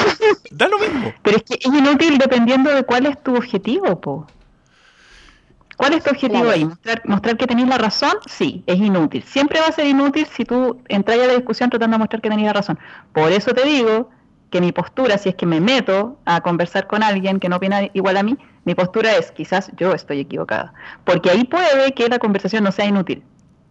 Pero si la otra persona me muestra y me muestra argumentos y yo no logro estar convencida, como me pasaba, ponte tú, cuando conversaba con Cristian Briones, Ya. que me mostré argumentos, pero pucha, no me convenzo, po. o sea, de verdad que lo estoy tratando de, de, de entender, ¿cachai? Veo tu punto y todo, pero no, no logro como creer en lo que tú me estás diciendo, no, no logro como convencerme. Ya, ok, al menos aprendí algo, al menos un intercambio no fue una conversación inútil. Pero si yo me pongo a conversar, ¿cachai? Únicamente pensando, yo tengo la razón y te, te lo voy a mostrar y te voy a convencer de que tengo la razón, obviamente que no lo vas a lograr. Pero, pero es que eso, yo creo que eso se, probable. eso se aplica a cosas como lo que estamos hablando nosotros, pues, ¿cachai? Como que hay temas en que la- el diálogo es lo que vale, en que, des- en que especular es lo que vale, ya, ese es el valor de la weá. Pero. ¿Diríais lo mismo entonces si estuvierais hablando con un terraplanista? Depende. Con estos weones que te quiero- dicen que quiero la me- Tierra es plana. Onda, tú de verdad dices, ya, quizás tiene razón. A ver, escuchemos su argumento. eh, quizás yo estoy equivocada porque. Porque pasa también. pues, Depende, si- si po. igual igual Es la- que- las conversaciones son amplias. Obvio, pues, pero es que también al fondo, y ahí, ahí ya es, es mi weá de psicóloga, ¿cachai? Porque es como, ya a ver, sé que creéis eso, entonces quiero saber por qué chucha creéis eso, ¿cachai? Me pasa como mucho con gente, o sea, bueno, yo Pero, conozco mucha gente que cree en cada weá, entonces quiero saber por qué, po. mira, a mí y se, ahí me la- hace- la- a mí se me ha formado una idea en, en mi mentecita. ¿Eh? que mm, yo creo que es una época en la que estamos todos hablando por la herida. Em, que me gusta mucho ese dicho porque siento que, mm, em, obvio que en, en todos los discursos de todos nosotros hay como sapos y culebra y sangre y pus Dolor. y bichos y mucho dolor y, y como que porque, porque el discurso está lleno de eso, porque finalmente los temas que estamos discutiendo eh, es como lo que decía tú, ante onda, todos hemos sido eh, víctimas y victimarios, abusados y abusadores, o sea, está- está- te- tenemos parte, no somos neutros ni cagando. Entonces, y nos duele, po, y nos duele, entonces cuando uno está dolido, que a lo mejor este puede ser un buen puente para hablar de Nanette, pero Sí, sí, como sí. lo que dice Hannah Gatsby, como eh, qué, qué fácil es quedarse en la rabia, ¿cachai? Qué fácil es puta, enfurecerse y la rabia es una emoción que conecta eh, a desconocidos, ¿cachai? La rabia es una emoción que te permite ponerte de acuerdo entre mucha gente que no se conoce contra algo, ¿cachai? Y como que mi sensación es que ponerme yo a hablar, mi sensación muy personal en este momento de mi vida es que conectar mi rabia con la rabia de otros a mí no, no está puesto al servicio del estado en el que yo me encuentro en este momento, ¿cachai? Como Súper. me resulta más como ser observadora por último y, y- y lo, que, y lo que me aguante y, y como eh, escribirlo, como tratar de, de hecho este podcast como que le tenía susto porque, porque mm, procesar todo esto igual ha sido difícil, yo creo para todos. Hablo de, hablo de las historias de los abusos, pero no solamente de eso, como del gobierno en el que estamos ahora, de los pentas absueltos, de, de como, al menos como un país eh, que yo lo hablaba ayer con mi hermana y le decía, bueno, ¿por qué está todo Chile deprimido? Como, estamos todos deprimidos, esta weá es la cagada. O, o, furiosos, o chatos, o raja, así ya como si hubiera pasado un camión arriba de nosotros. Entonces, siento que, claro, como eh, el problema para mí de hablar por la herida es que es un ejercicio eh, emocionalmente muy agotador, es muy fuerte, ¿cachai? Mm. Entonces uno pone como, oye, ¿sabéis que me encanta el pan con mantequilla? Y es como, la mantequilla te tapa las arterias y te va a matar. Como, ya, bueno, entiendo, a lo mejor se te murió la abuela una arteria tapada, dale, pero, pero, no puedo con esto, ¿cachai?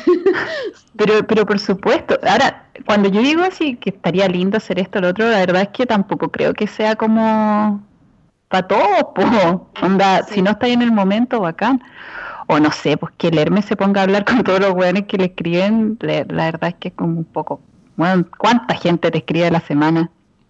O te comenta, weá. No, pero yo hablo con algunos nomás, pues, y también me, he preguntado mm. ahí por, por, qué, por qué decido contestarle a uno en particular, ¿cachai? ¿Qué es lo que... Ah, claro. ¿Qué, Eso también habla de ti. ¿Qué herida me está toqueteando este weón que me hace reaccionar, ¿cachai? Pero eso es gracias a ti. Eh, gracias a ti, eh, las redes sociales se han hecho aún más insufribles y aún más intensas porque todo tiene un significado escondido detrás.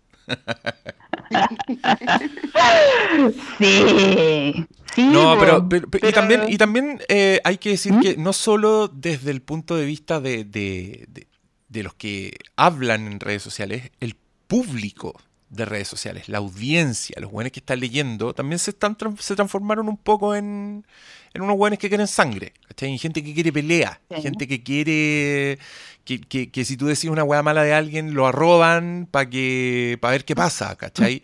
O gente que te, que te increpa. A mí hace poco, puta gente me increpó muy en mala onda porque yo hablé en contra de Nicolás López y gente me preguntó, ¿y Derval Abreu no habláis nada? ¿Cachai? Como... Ah.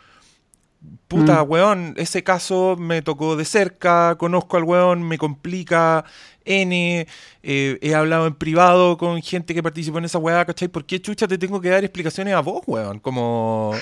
Y, y es gente que yo me metía como a su, a su, a su Twitter y ni me seguía, Ah. O, su Twitter no era nada, era como, estoy aquí escuchando, estoy aquí leyendo y voy a wear a este weón porque, puta, no sé, porque me cae mal, ¿cachai? Porque puedo. Y, y al mismo tiempo yo también me preguntaba, yo decía, puta, sí, ¿por qué? ¿Por qué lo hice, ¿cachai? ¿Por qué, por qué me es más natural odiar a los abusos de Nicolás López y ser súper abierto a la weá? ¿Y por qué me complica mucho más hablar de un weón que conozco, que profesionalmente mm. respeto y que él me respetó a mí también, ¿cachai? Que durante un año fue súper importante en mi vida, entonces... ¿Pero por qué te tengo que explicar a vos? ¿Cachai? ¿Por qué te tengo que explicar a vos? Arroba tonto culiado, ¿cachai? bueno, sí, pues hay que, hay que elegir las batallas. Por supuesto que sí, porque igual tú puedes decir como, onda, tengo mis motivos, ¿cachai? Y se acabó la weá, la persona te puede seguir escribiendo y tú puedes Porque no le importa, porque en el fondo no quiere escuchar lo que yo tengo que decir sobre Valabreu, ¿cachai? Solo quiere apuntar a esta weá porque eh, a eso voy, como audiencia, también están súper apestosos, ¿cachai? Estos mismos weones que, puta, en su perra vida habían pescado a Baradit. Nunca pescaron, nunca lo siguieron, nunca leyeron sus libros y weá. Pero ahora están como, oye, ¿y este tweet? ¿Ah? Ah, no era tan grosso, ¿cachai? Y el otro weón igual la cagó, porque el otro weón ha estado en un podio no sé cuánto tiempo sermoneando eh, sobre valores y en un pony más o menos grande. Eh, yo creo que no es sorpresa para nadie que yo diga esto de, de Baradit. Entonces, puta, que le empiecen a desenterrar weá, es como que esta audiencia afila los cuchillos, ¿cachai? Y empieza el tráfico de pantallazos y, y weá que hace, la caga, ¿cachai? Porque en verdad lo que hemos dicho muchas veces, estamos en una época donde no, hay posibilidad de redención alguna. O sea... y, el, punto también yo creo que es como la escala, porque ¿cachai que ya? Em, alguien como Ortega o Aradit o La Paz Bascuñán em, son, son vilipendiados por, por asociación, ¿cachai? Es como, eres amigo este weón, eres como el pico, te vamos a buscar hasta el último defecto, y te vamos a reventar y como, y como nosotros, público, estamos haciendo eso, ¿cachai? Estamos como, te vamos a pedir que si salís a decir, puta, qué paja lo que hizo mi amigo, seáis intachables, ¿cachai? Eh, Pero es vamos a pedir imposible. que- te vamos a pedir que tu discurso y tus acciones se, estén todas alineadas, ¿cachai? Y si te desalineaste en algún momento, lo vamos a encontrar y te vamos a cagar, compadre, ¿cachai? Y esa weá, yo lo que siento es que le hace perder demasiada perspectiva como a un problema que en verdad es real, ¿cachai?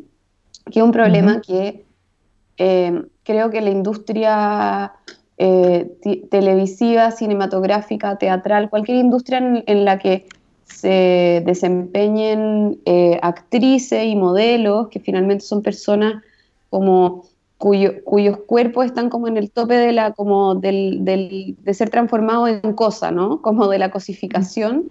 Obvio que ahí han habido muchas heridas, muchos abusos, muchas cosas que no se hacen, que no se deberían hacer más, pero si la discusión la teñimos de, ah, pero es que esta niñita está alegando que le hicieron algo, pero resulta que ella, pero que resulta que ella le mandó un mensaje, o ah, Igual fue el este tipo- cumpleaños. eh, ya, ¿cachai? Y, y creo que el, el problema no es esa pregunta, porque sí, igual fue el cumpleaños. Y, y haber sido víctima de algo no implica que tú seas virgen ni que seas intachable, ¿cachai? Creo yo. Mm. Y haber sido victimario tampoco implica que seas una peor persona del mundo y haya que lincharte y tus amigos no te puedan seguir hablando, ¿cachai? Como, Uf, esa segunda parte está bien poco clara en, como en, las redes, en, la vida. está bien sí, poco pues. clara y es durísima, es durísima. Sí. ambas, porque también lo de las víctimas yo siento que es como em- empobrece demasiado la discusión, que no podamos entender que todo esto es como, como que no podamos como desde lo que pasó conversar y tengamos que salir a emitir juicios solamente, ¿cachai? Sí, los juicios son el, el Es tema. como, sí, porque es como, a ver, pasó esta weá, acá hubo una herida, esta persona tiene una herida porque esta otra persona le hizo algo y eso pasó en privado y ninguno de nosotros estaba ahí, pero ella tiene como cuatro personas que lo corroboran y este otro le pide perdón, pero obviamente él usó ya su posición de poder, qué sé yo, ya... eh, eh, luego todos decimos, ah, él es el diablo, ah, ella es una santa. Ah, y ojo, no estoy usando las palabras como eh, religiosas, como eh, o sea, las estoy usando a propósito, digamos, como ella hay que protegerla y cuidarla y ella no puede eh, volver a sentir nunca más qué. Él hay que crucificarlo en la calle y tirarle piedra. Es, como, bueno, ¿qué estamos haciendo? Oye, ahora, ahora me, me estáis haciendo entender eh, por qué encuentro tanta resistencia cuando empiezo a, pro- a promover el que se reconozcan casos de hombres víctimas y mujeres victimarias. Mm, Porque claro, o sea, aplicaría la misma lógica. O sea, es como que yo estoy atacando, porque me ha, me ha pasado, varias personas me han comentado como casi que yo estoy atacando a las mujeres como género. claro. Y es como, no, pues si no esa es mi intención, pero claro, con lo que ahora me decís, esa es la lógica, esa, o sea, si tú eres victimario hay que odiarte. y hay Exacto, que es demasiado cerrarte las puertas. ¿Cómo? Y si eres victimario, es demasiado binario, te digo. Es como. Es- es mujeres buenas, hombres malos, como... Mm. Es es súper binario. Es súper binario y lo terrorífico es que yo creo que eh, todo se está haciendo en base a ese sistema binario. Me explico. Eh, los hueones de Imaginación, que es esta agencia que contrató el Nicolás López, finalmente están, están haciendo ese juego. ¿Cachai? Como que yo creo que una agencia de comunicaciones finalmente es una weá organizada donde entienden que este es el panorama. ¿Me cachai? Mm. Y, Sí, sí, sí. y me da miedo, ponte tú, porque leí la entrevista de la abogada de Nicolás López y la loca dice que eh, dice que vio pruebas que la convencieron de que Nicolás López es inocente. Y yo te juro que me he cabeceado pensando, especulando, imaginando qué prueba existe que puede negar un abuso que hubo un abuso, ¿cachai? ¿Qué, qué es? ¿Qué, qué puede mostrar el weón para que tú digas, ah, no, no hubo abuso? Y no se A me ver. ocurre, no se me ocurre qué. A mí, a mí, En- se me, a mí se me ocurre. A mí se me ocurre que pueden haber eh, mensajes entre alguna víctima y él que muestran que ella eh, en realidad estaba como no estaba tan mal con eso, no estaba. Pero pero eso, es, pero eso es entrar en el juego binario, Eso es entrar en el juego binario, creo yo. Y eso va a hacer que la gente, la gente que piensa en binario, diga, ah, no, le mandó un mensaje buena onda, la weona está mintiendo. La buena lo quería. ¿Cachai? Claro. que, yo creo que hacer eso es negar todas las complejidades del ser humano que justamente hemos estado hablando nosotros, ¿cachai? O sea, tú, tú seguir teniendo una relación...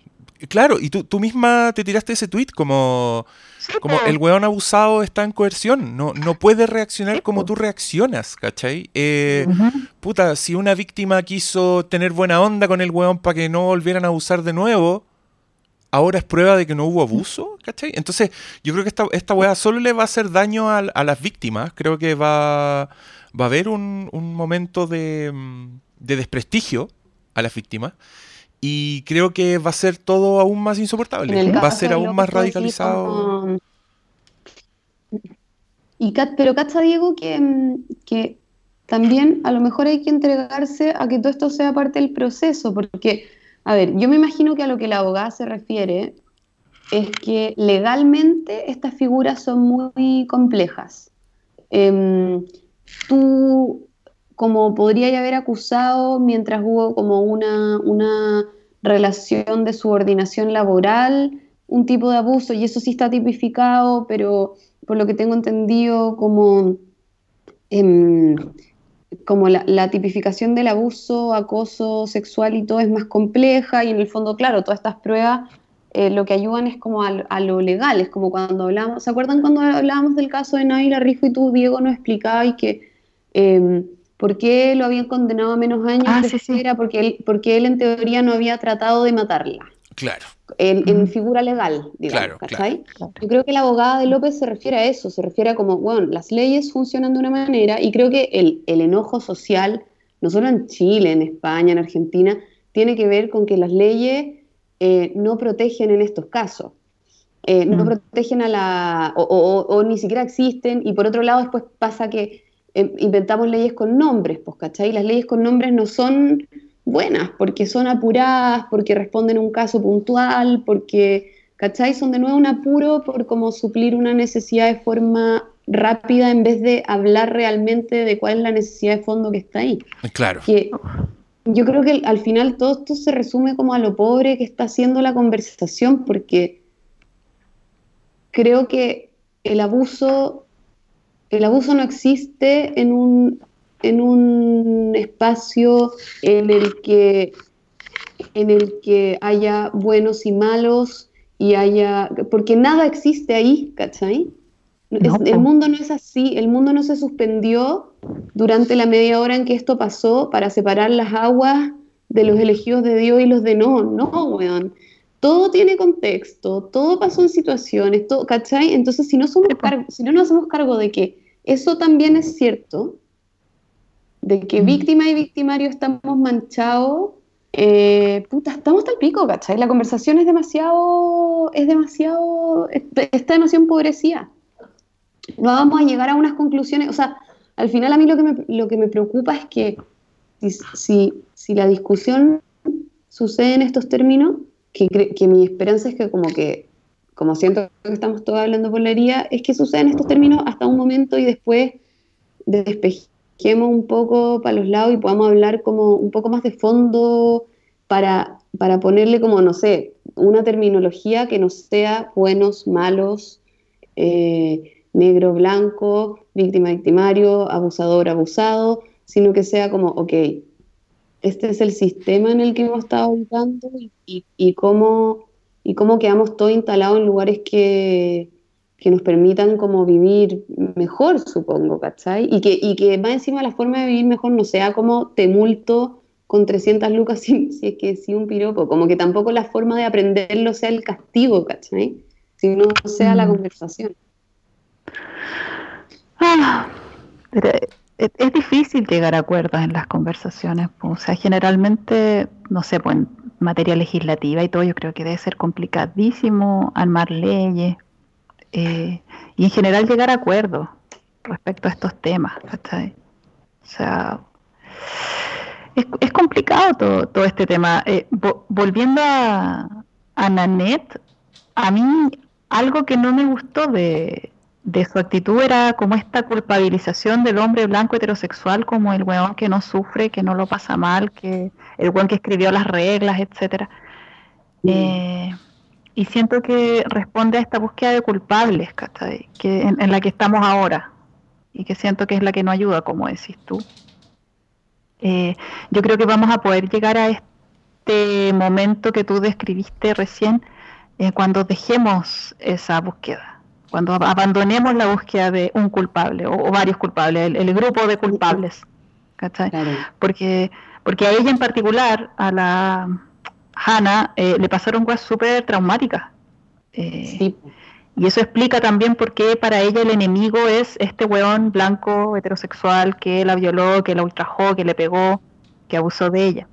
Pero eso no significa, ¿cachai? Que todo el, universo de hombres blancos heteros eh, son malignos o que siempre la tienen tan fácil. no creo. No, ¿Ustedes lo creen? Es que no, no, yo creo que está hablando por la herida, po. Sí, po. Para ella, ellos son los malos en el fondo, pero, pero como que para mí la, generalización, ahora repasándolo, que ella hace creo que va más bien como a la, protección de, las personas que defienden como el honor como el único valor. Como cuando habla de Trump, cuando habla de Picasso, dice como estos son, son hombres para los que lo único que vale es el, valor de su nombre, ¿cachai? Ah, no, sí, sí y no vale como eh, la humanidad, como ver al otro. Entonces creo que como que su, hombre blanco privilegiado, cuando lo, cuando lo, em, cuando lo logra como describir mejor, siento que se refiere a eso. Pero ella, ella tampoco lo está viendo, po. O sea, porque ella está sacando una parte, la que, la que más le carga de cada uno, por tú de Picasso. Incluso menciona a Woody Allen, que en una de esas no abusó, que en una de esas, ¿cachai? Toda la historia fue inventada por su esposa, que no ha recibido ningún ataque, etcétera. A Polanski, sí. Mm. ¿Cachai? A Polanski, que la misma Lola dijo que, ¿cachai? Que todo tiene matices. Pero ella, lo, que dice es que los, a ellos los endiosamos, ¿cachai? Como que creo que está un poco más eh, es un poco más fino su punto, en el, sentido de decir como eh, creemos que estos hueones son héroes, ¿cachai? Y que son héroes a pesar de lo que hicieron. Bueno, pero dale, dale.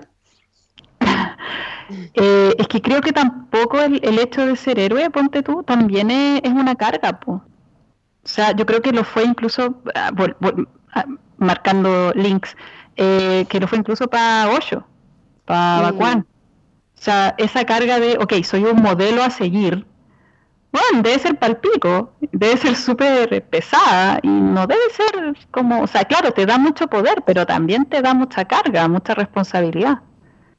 Entonces tampoco es que esa persona esté como allá arriba, ¿cachai? En el trono pasándolo la raja mientras yo estoy sufriendo por su culpa, ¿cachai? O por la culpa de este endiosamiento.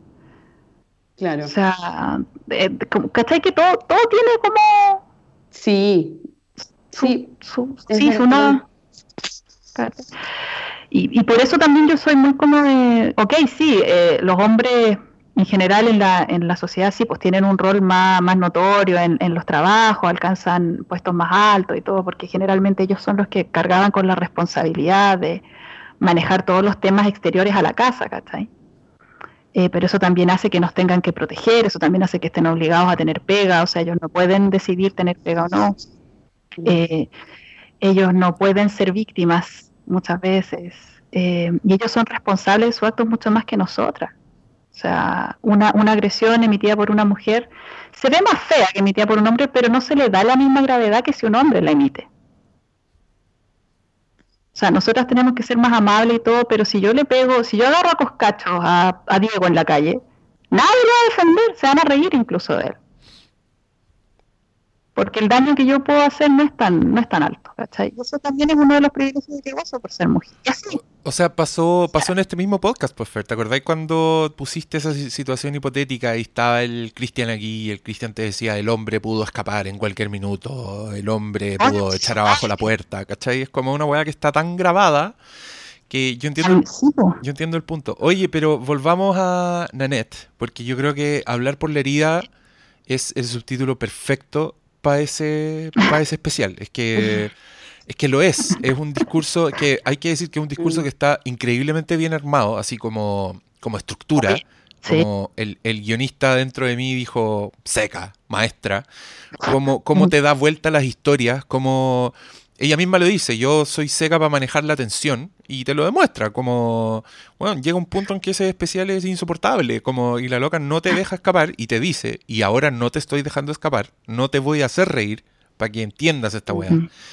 Y la weá es fuertísima, pero a mí me pasó un poco lo que hiciste tú. Yo, viendo esa weá, te soy súper honesto, me empecé a poner a la defensiva, porque sentía que me estaba apuntando con el dedo con demasiada rabia y, pero, entendí de dónde venía la rabia, ¿cachai? Era una rabia súper super lógica finalmente y que súper emocional, pero al mismo tiempo sentí que esta weá ha, aprendido tanto y le gusta tanto a la gente porque creo que eh, Nanette es, es las redes sociales, ¿cachai? Es la gente, es un pensamiento súper binario, o sea, cuando la loca dice fuck you Picasso, es como es una radicalización heavy, ¿cachai? Es como puta, eh...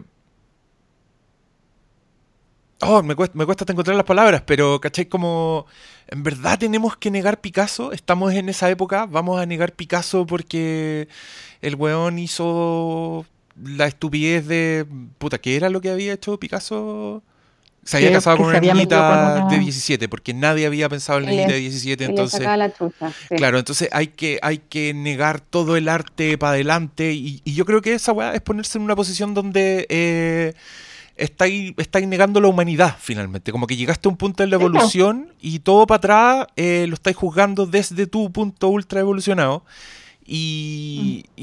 y, claro, yo lo veía con distancia, pero sin, sin dejar de pensar que la weá era era muy efectiva y que tenía una weá que, es como innegable, como que llega un punto en que no huele una mosca en esa weá y yo creo que le pasó a todo el mundo viéndolo, ¿cachai? Como entendís por qué. Porque, Las emociones. Claro, y, su propia biografía y el odio completamente justificado, pero odio al fin y al cabo, ¿cachai? Me pasó eso un poco con, con, la weá, como... no, dale, hablen usted, hablen usted es que encontré que está súper bien todo lo que explicó, o sea, ella está como en medio de este proceso como de elaboración de todos los traumas que tenía. Se quedó estancada, como dijo en el chiste, en la... Ay, no sé cómo se dice en español, la, la self... Como el, el de, depreciarse a sí misma. Como, claro, como atacarse a sí misma. Ajá, entonces todavía está en la dinámica de víctima, pues, ¿cachai? De víctima sin poder y ella misma quitándose el poder, ella misma siendo homofóbica todavía, ¿cachai? Teniendo vergüenza y todo. Entonces falta que cierre eso. Y esa, y esa parte, y, para cerrarla, para protegerle, para protegerte, la rabia es súper necesaria, la rabia te sirve para protegerte, la rabia te sirve para alejarte de lo que te hace daño.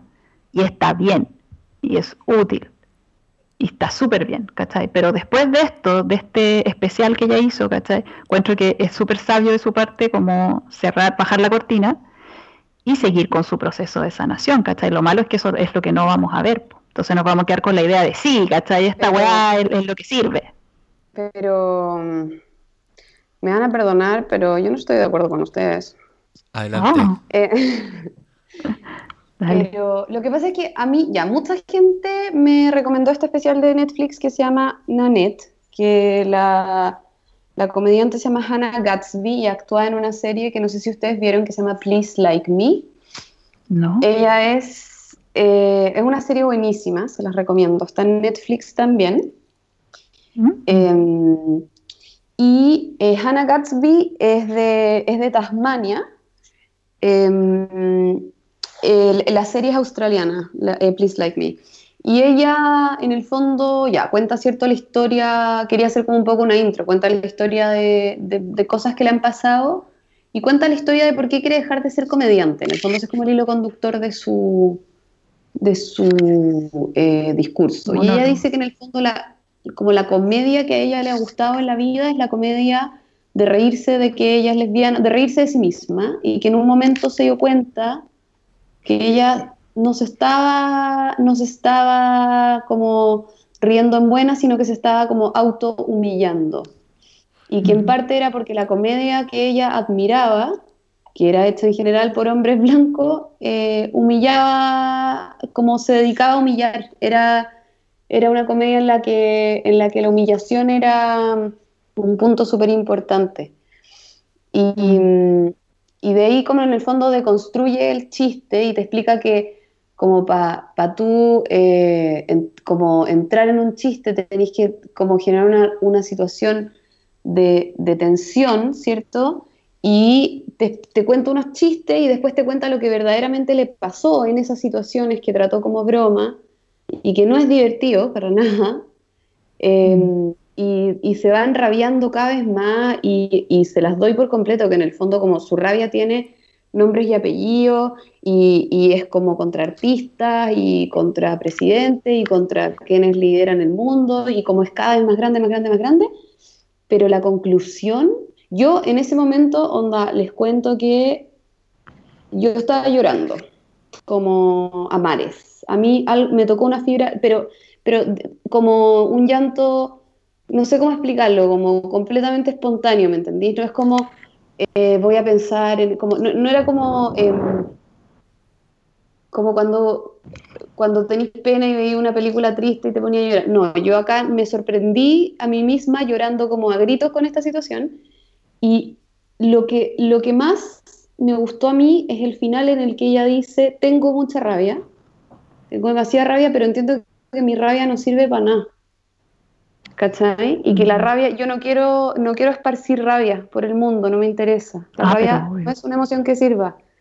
Lo que yo quiero es como, pero no sirve para contagiar a otros, ¿me entendís? Como que ella dice, lo que yo quiero es ah. contar mi historia, como que tampoco la comedia me sirve en este caso, lo que yo quiero es contar mi historia. Mm. Y, y, como yo me sano es contando mi historia. Em, y eso a mí como que me resonó demasiado y, me, gustó mucho porque sentí que era, era como darle la vuelta a, a la historia de la víctima, ¿cachai? Lo que sí estudié sí o sí, como la mina hablando por completo por la herida, pero, pero su cierre para mí fue como un bálsamo, ¿me cachai? ¿Cómo, cómo se resignificaba el tema de la víctima? Eh, para mí ella de partida te decía, te contaba todo su proceso, todo su tránsito, como yo me odiaba a mí misma por ser lesbiana, porque en mi país era algo ilegal y porque toda mi familia encontraba que esto era terrible y porque fui criada homofóbica. Y cuando me di cuenta que, que en verdad quería ser feliz, yo misma me odiaba por lo que era, porque así me crié, ¿cachai? Eh, y, me di cuenta que las personas a las que admiraba, en parte las admiraba porque me odiaba a mí. Entonces en el proceso de limpiar eso, empieza a odiar para el otro lado y como para mí en verdad la resignificación está en, ella como tomándose el espacio para decir, bueno, dejo la comedia porque esto no es algo que, como que me haga bien pero además como la forma de empoderarme es contar mi propia historia, como no, no desde el odio, ¿cachai? Y tampoco desde la comedia, eh, mm. sino desde como reaching out, como de, desde, como ya que ustedes me escuchen, a mí me sana. O sea, como cuando decía mi historia es su historia, o sea, tu historia, tu historia es mi historia. Claro. Como... No sé, ese, ese fue mi, mi, apreciación y lo encontré heavy, así igual tuiteé como, bueno, porfa, como que sentí que era muy el discurso sobre empatía que al menos yo necesitaba escuchar como, como una mina que no se iba a quedar atrapada en el odio, que lo había decidido, ¿cachai? Mm. Mm. No sé, a mí, a, mí, a mí no me llegó de la, de la misma forma, la verdad. Bueno, creo que tiene que ver también con, nuestras propias nuestras propias circunstancias. Sí, total. De todas maneras. Sí. Sí, porque a mí me, no, me... En la, en la vereda de la rabia. Ella, Mm. culpando. Y, y lo encuentro una, una etapa eh, necesaria. Eh, y por supuesto que al contar su historia así, pues o sea, se está conectando con quienes han sufrido cosas similares o, o quienes consideran que han sufrido cosas similares a lo que ella ha sufrido. Habla mucho de cuán peligroso es ser diferente. Sí, pues y todo, y todo su proceso igual es súper conmovedor, como la parte, a mí esa es la parte que más heavy encontraba, cuando ella dice que por, por qué, por qué todavía no salía al closet con su abuela es porque todavía se odiaba. Y cuando hace esa distinción de el humor, eh, cuando tú eres un marginado, el humor autodespreciativo deja de ser humilde y se transforma en humillante. Entonces esa weá era, era heavy, pues, y finalmente su, su mensaje final es como de conexión, ¿cachai? Como conectémonos. Pero, pero las, las, las partes de odio, puta, igual no eran tan así, encontré yo. Como, O sea, cero conexión con el hombre blanco hetero. por ejemplo, Con ese no. claro, con ese no. Pero entendís por qué también, ¿cachai? Entendís por qué para ella es imposible. Regla, esos buenos la pasan bien. Sí, a- ahora yo creo, o sea. Y ahora, claro, si tampoco ella como que tampoco se declara, em, o sea, como que es- está, está, en, está en formación, siento yo, como, pero como todos, ¿cachai? Como si vamos a dejar de estar en formación el día que nos muramos, como porfa dejemos de hacer como si ya supiéramos todo lo que tenemos que saber y, y hablar como predicador, ¿cachai? Como, también me gustó por eso, como si lo que te sana es hablar, no, no creo que es para, para ir como modificando los discursos que como nos han hecho daño y como para cuidarnos entre nosotros, pero nunca vamos a llegar al definitivo tampoco, ¿sabes? No, no para. Sí, es, es imposible que estemos de acuerdo todos en todo. Por supuesto. po. No, está perfecto. Oye, mm, ¿cerremos? Ya, pues. ¿Dijeron todo lo que querían decir? ¿O todavía tienen, revisen sus apuntes, revisen sus almas? Porque nos quedó más largo de lo que yo pensaba y tenemos que trabajar, ¿cierto, Cata? Ay, Dios. Ay, Dios, ya. Oh, sí.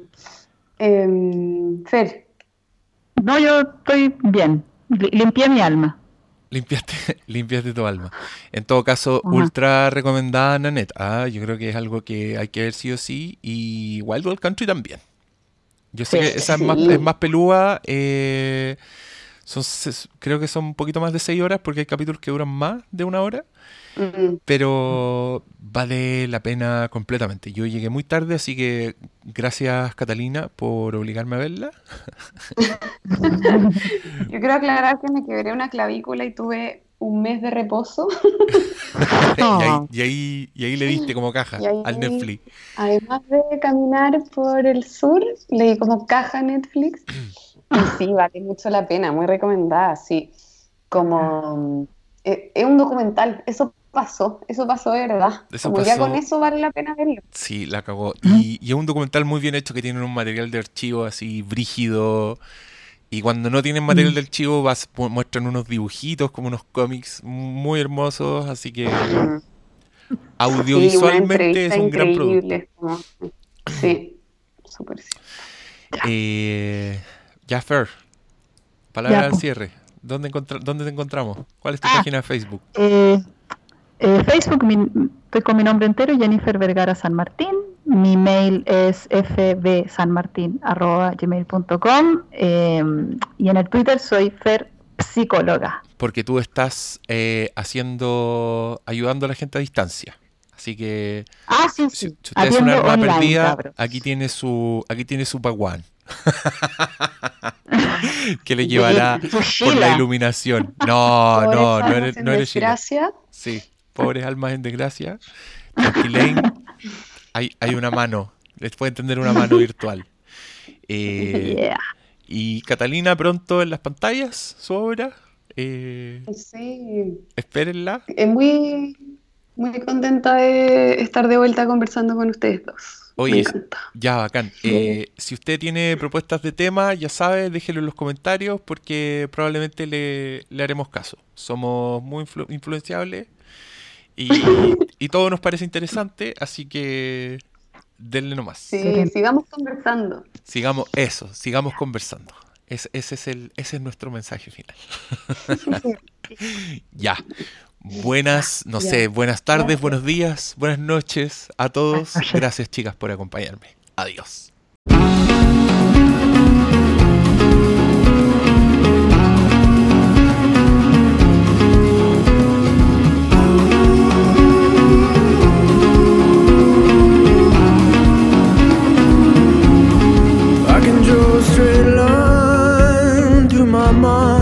Right back to the good times.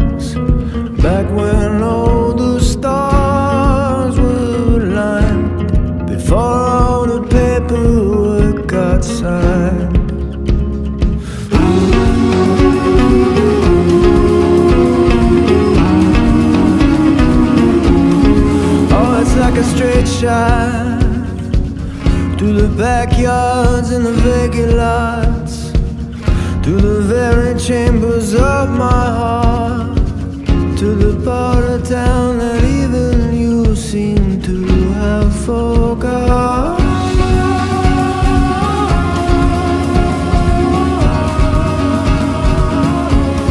And now it's just a short ride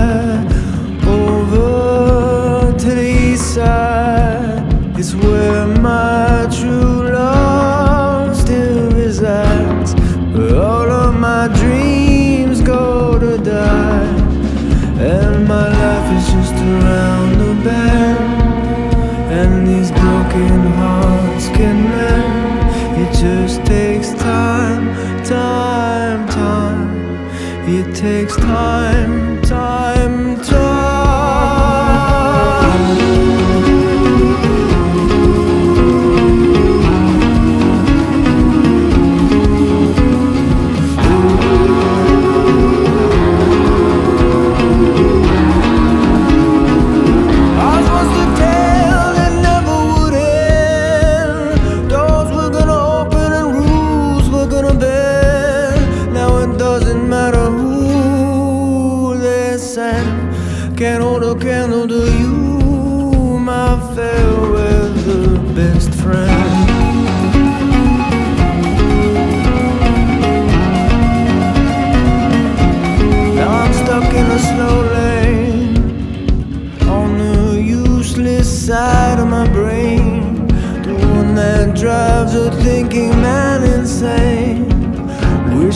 circumstances never have to change. My life is just around the bend, and these broken hearts can mend. It just takes time, time, time. It takes.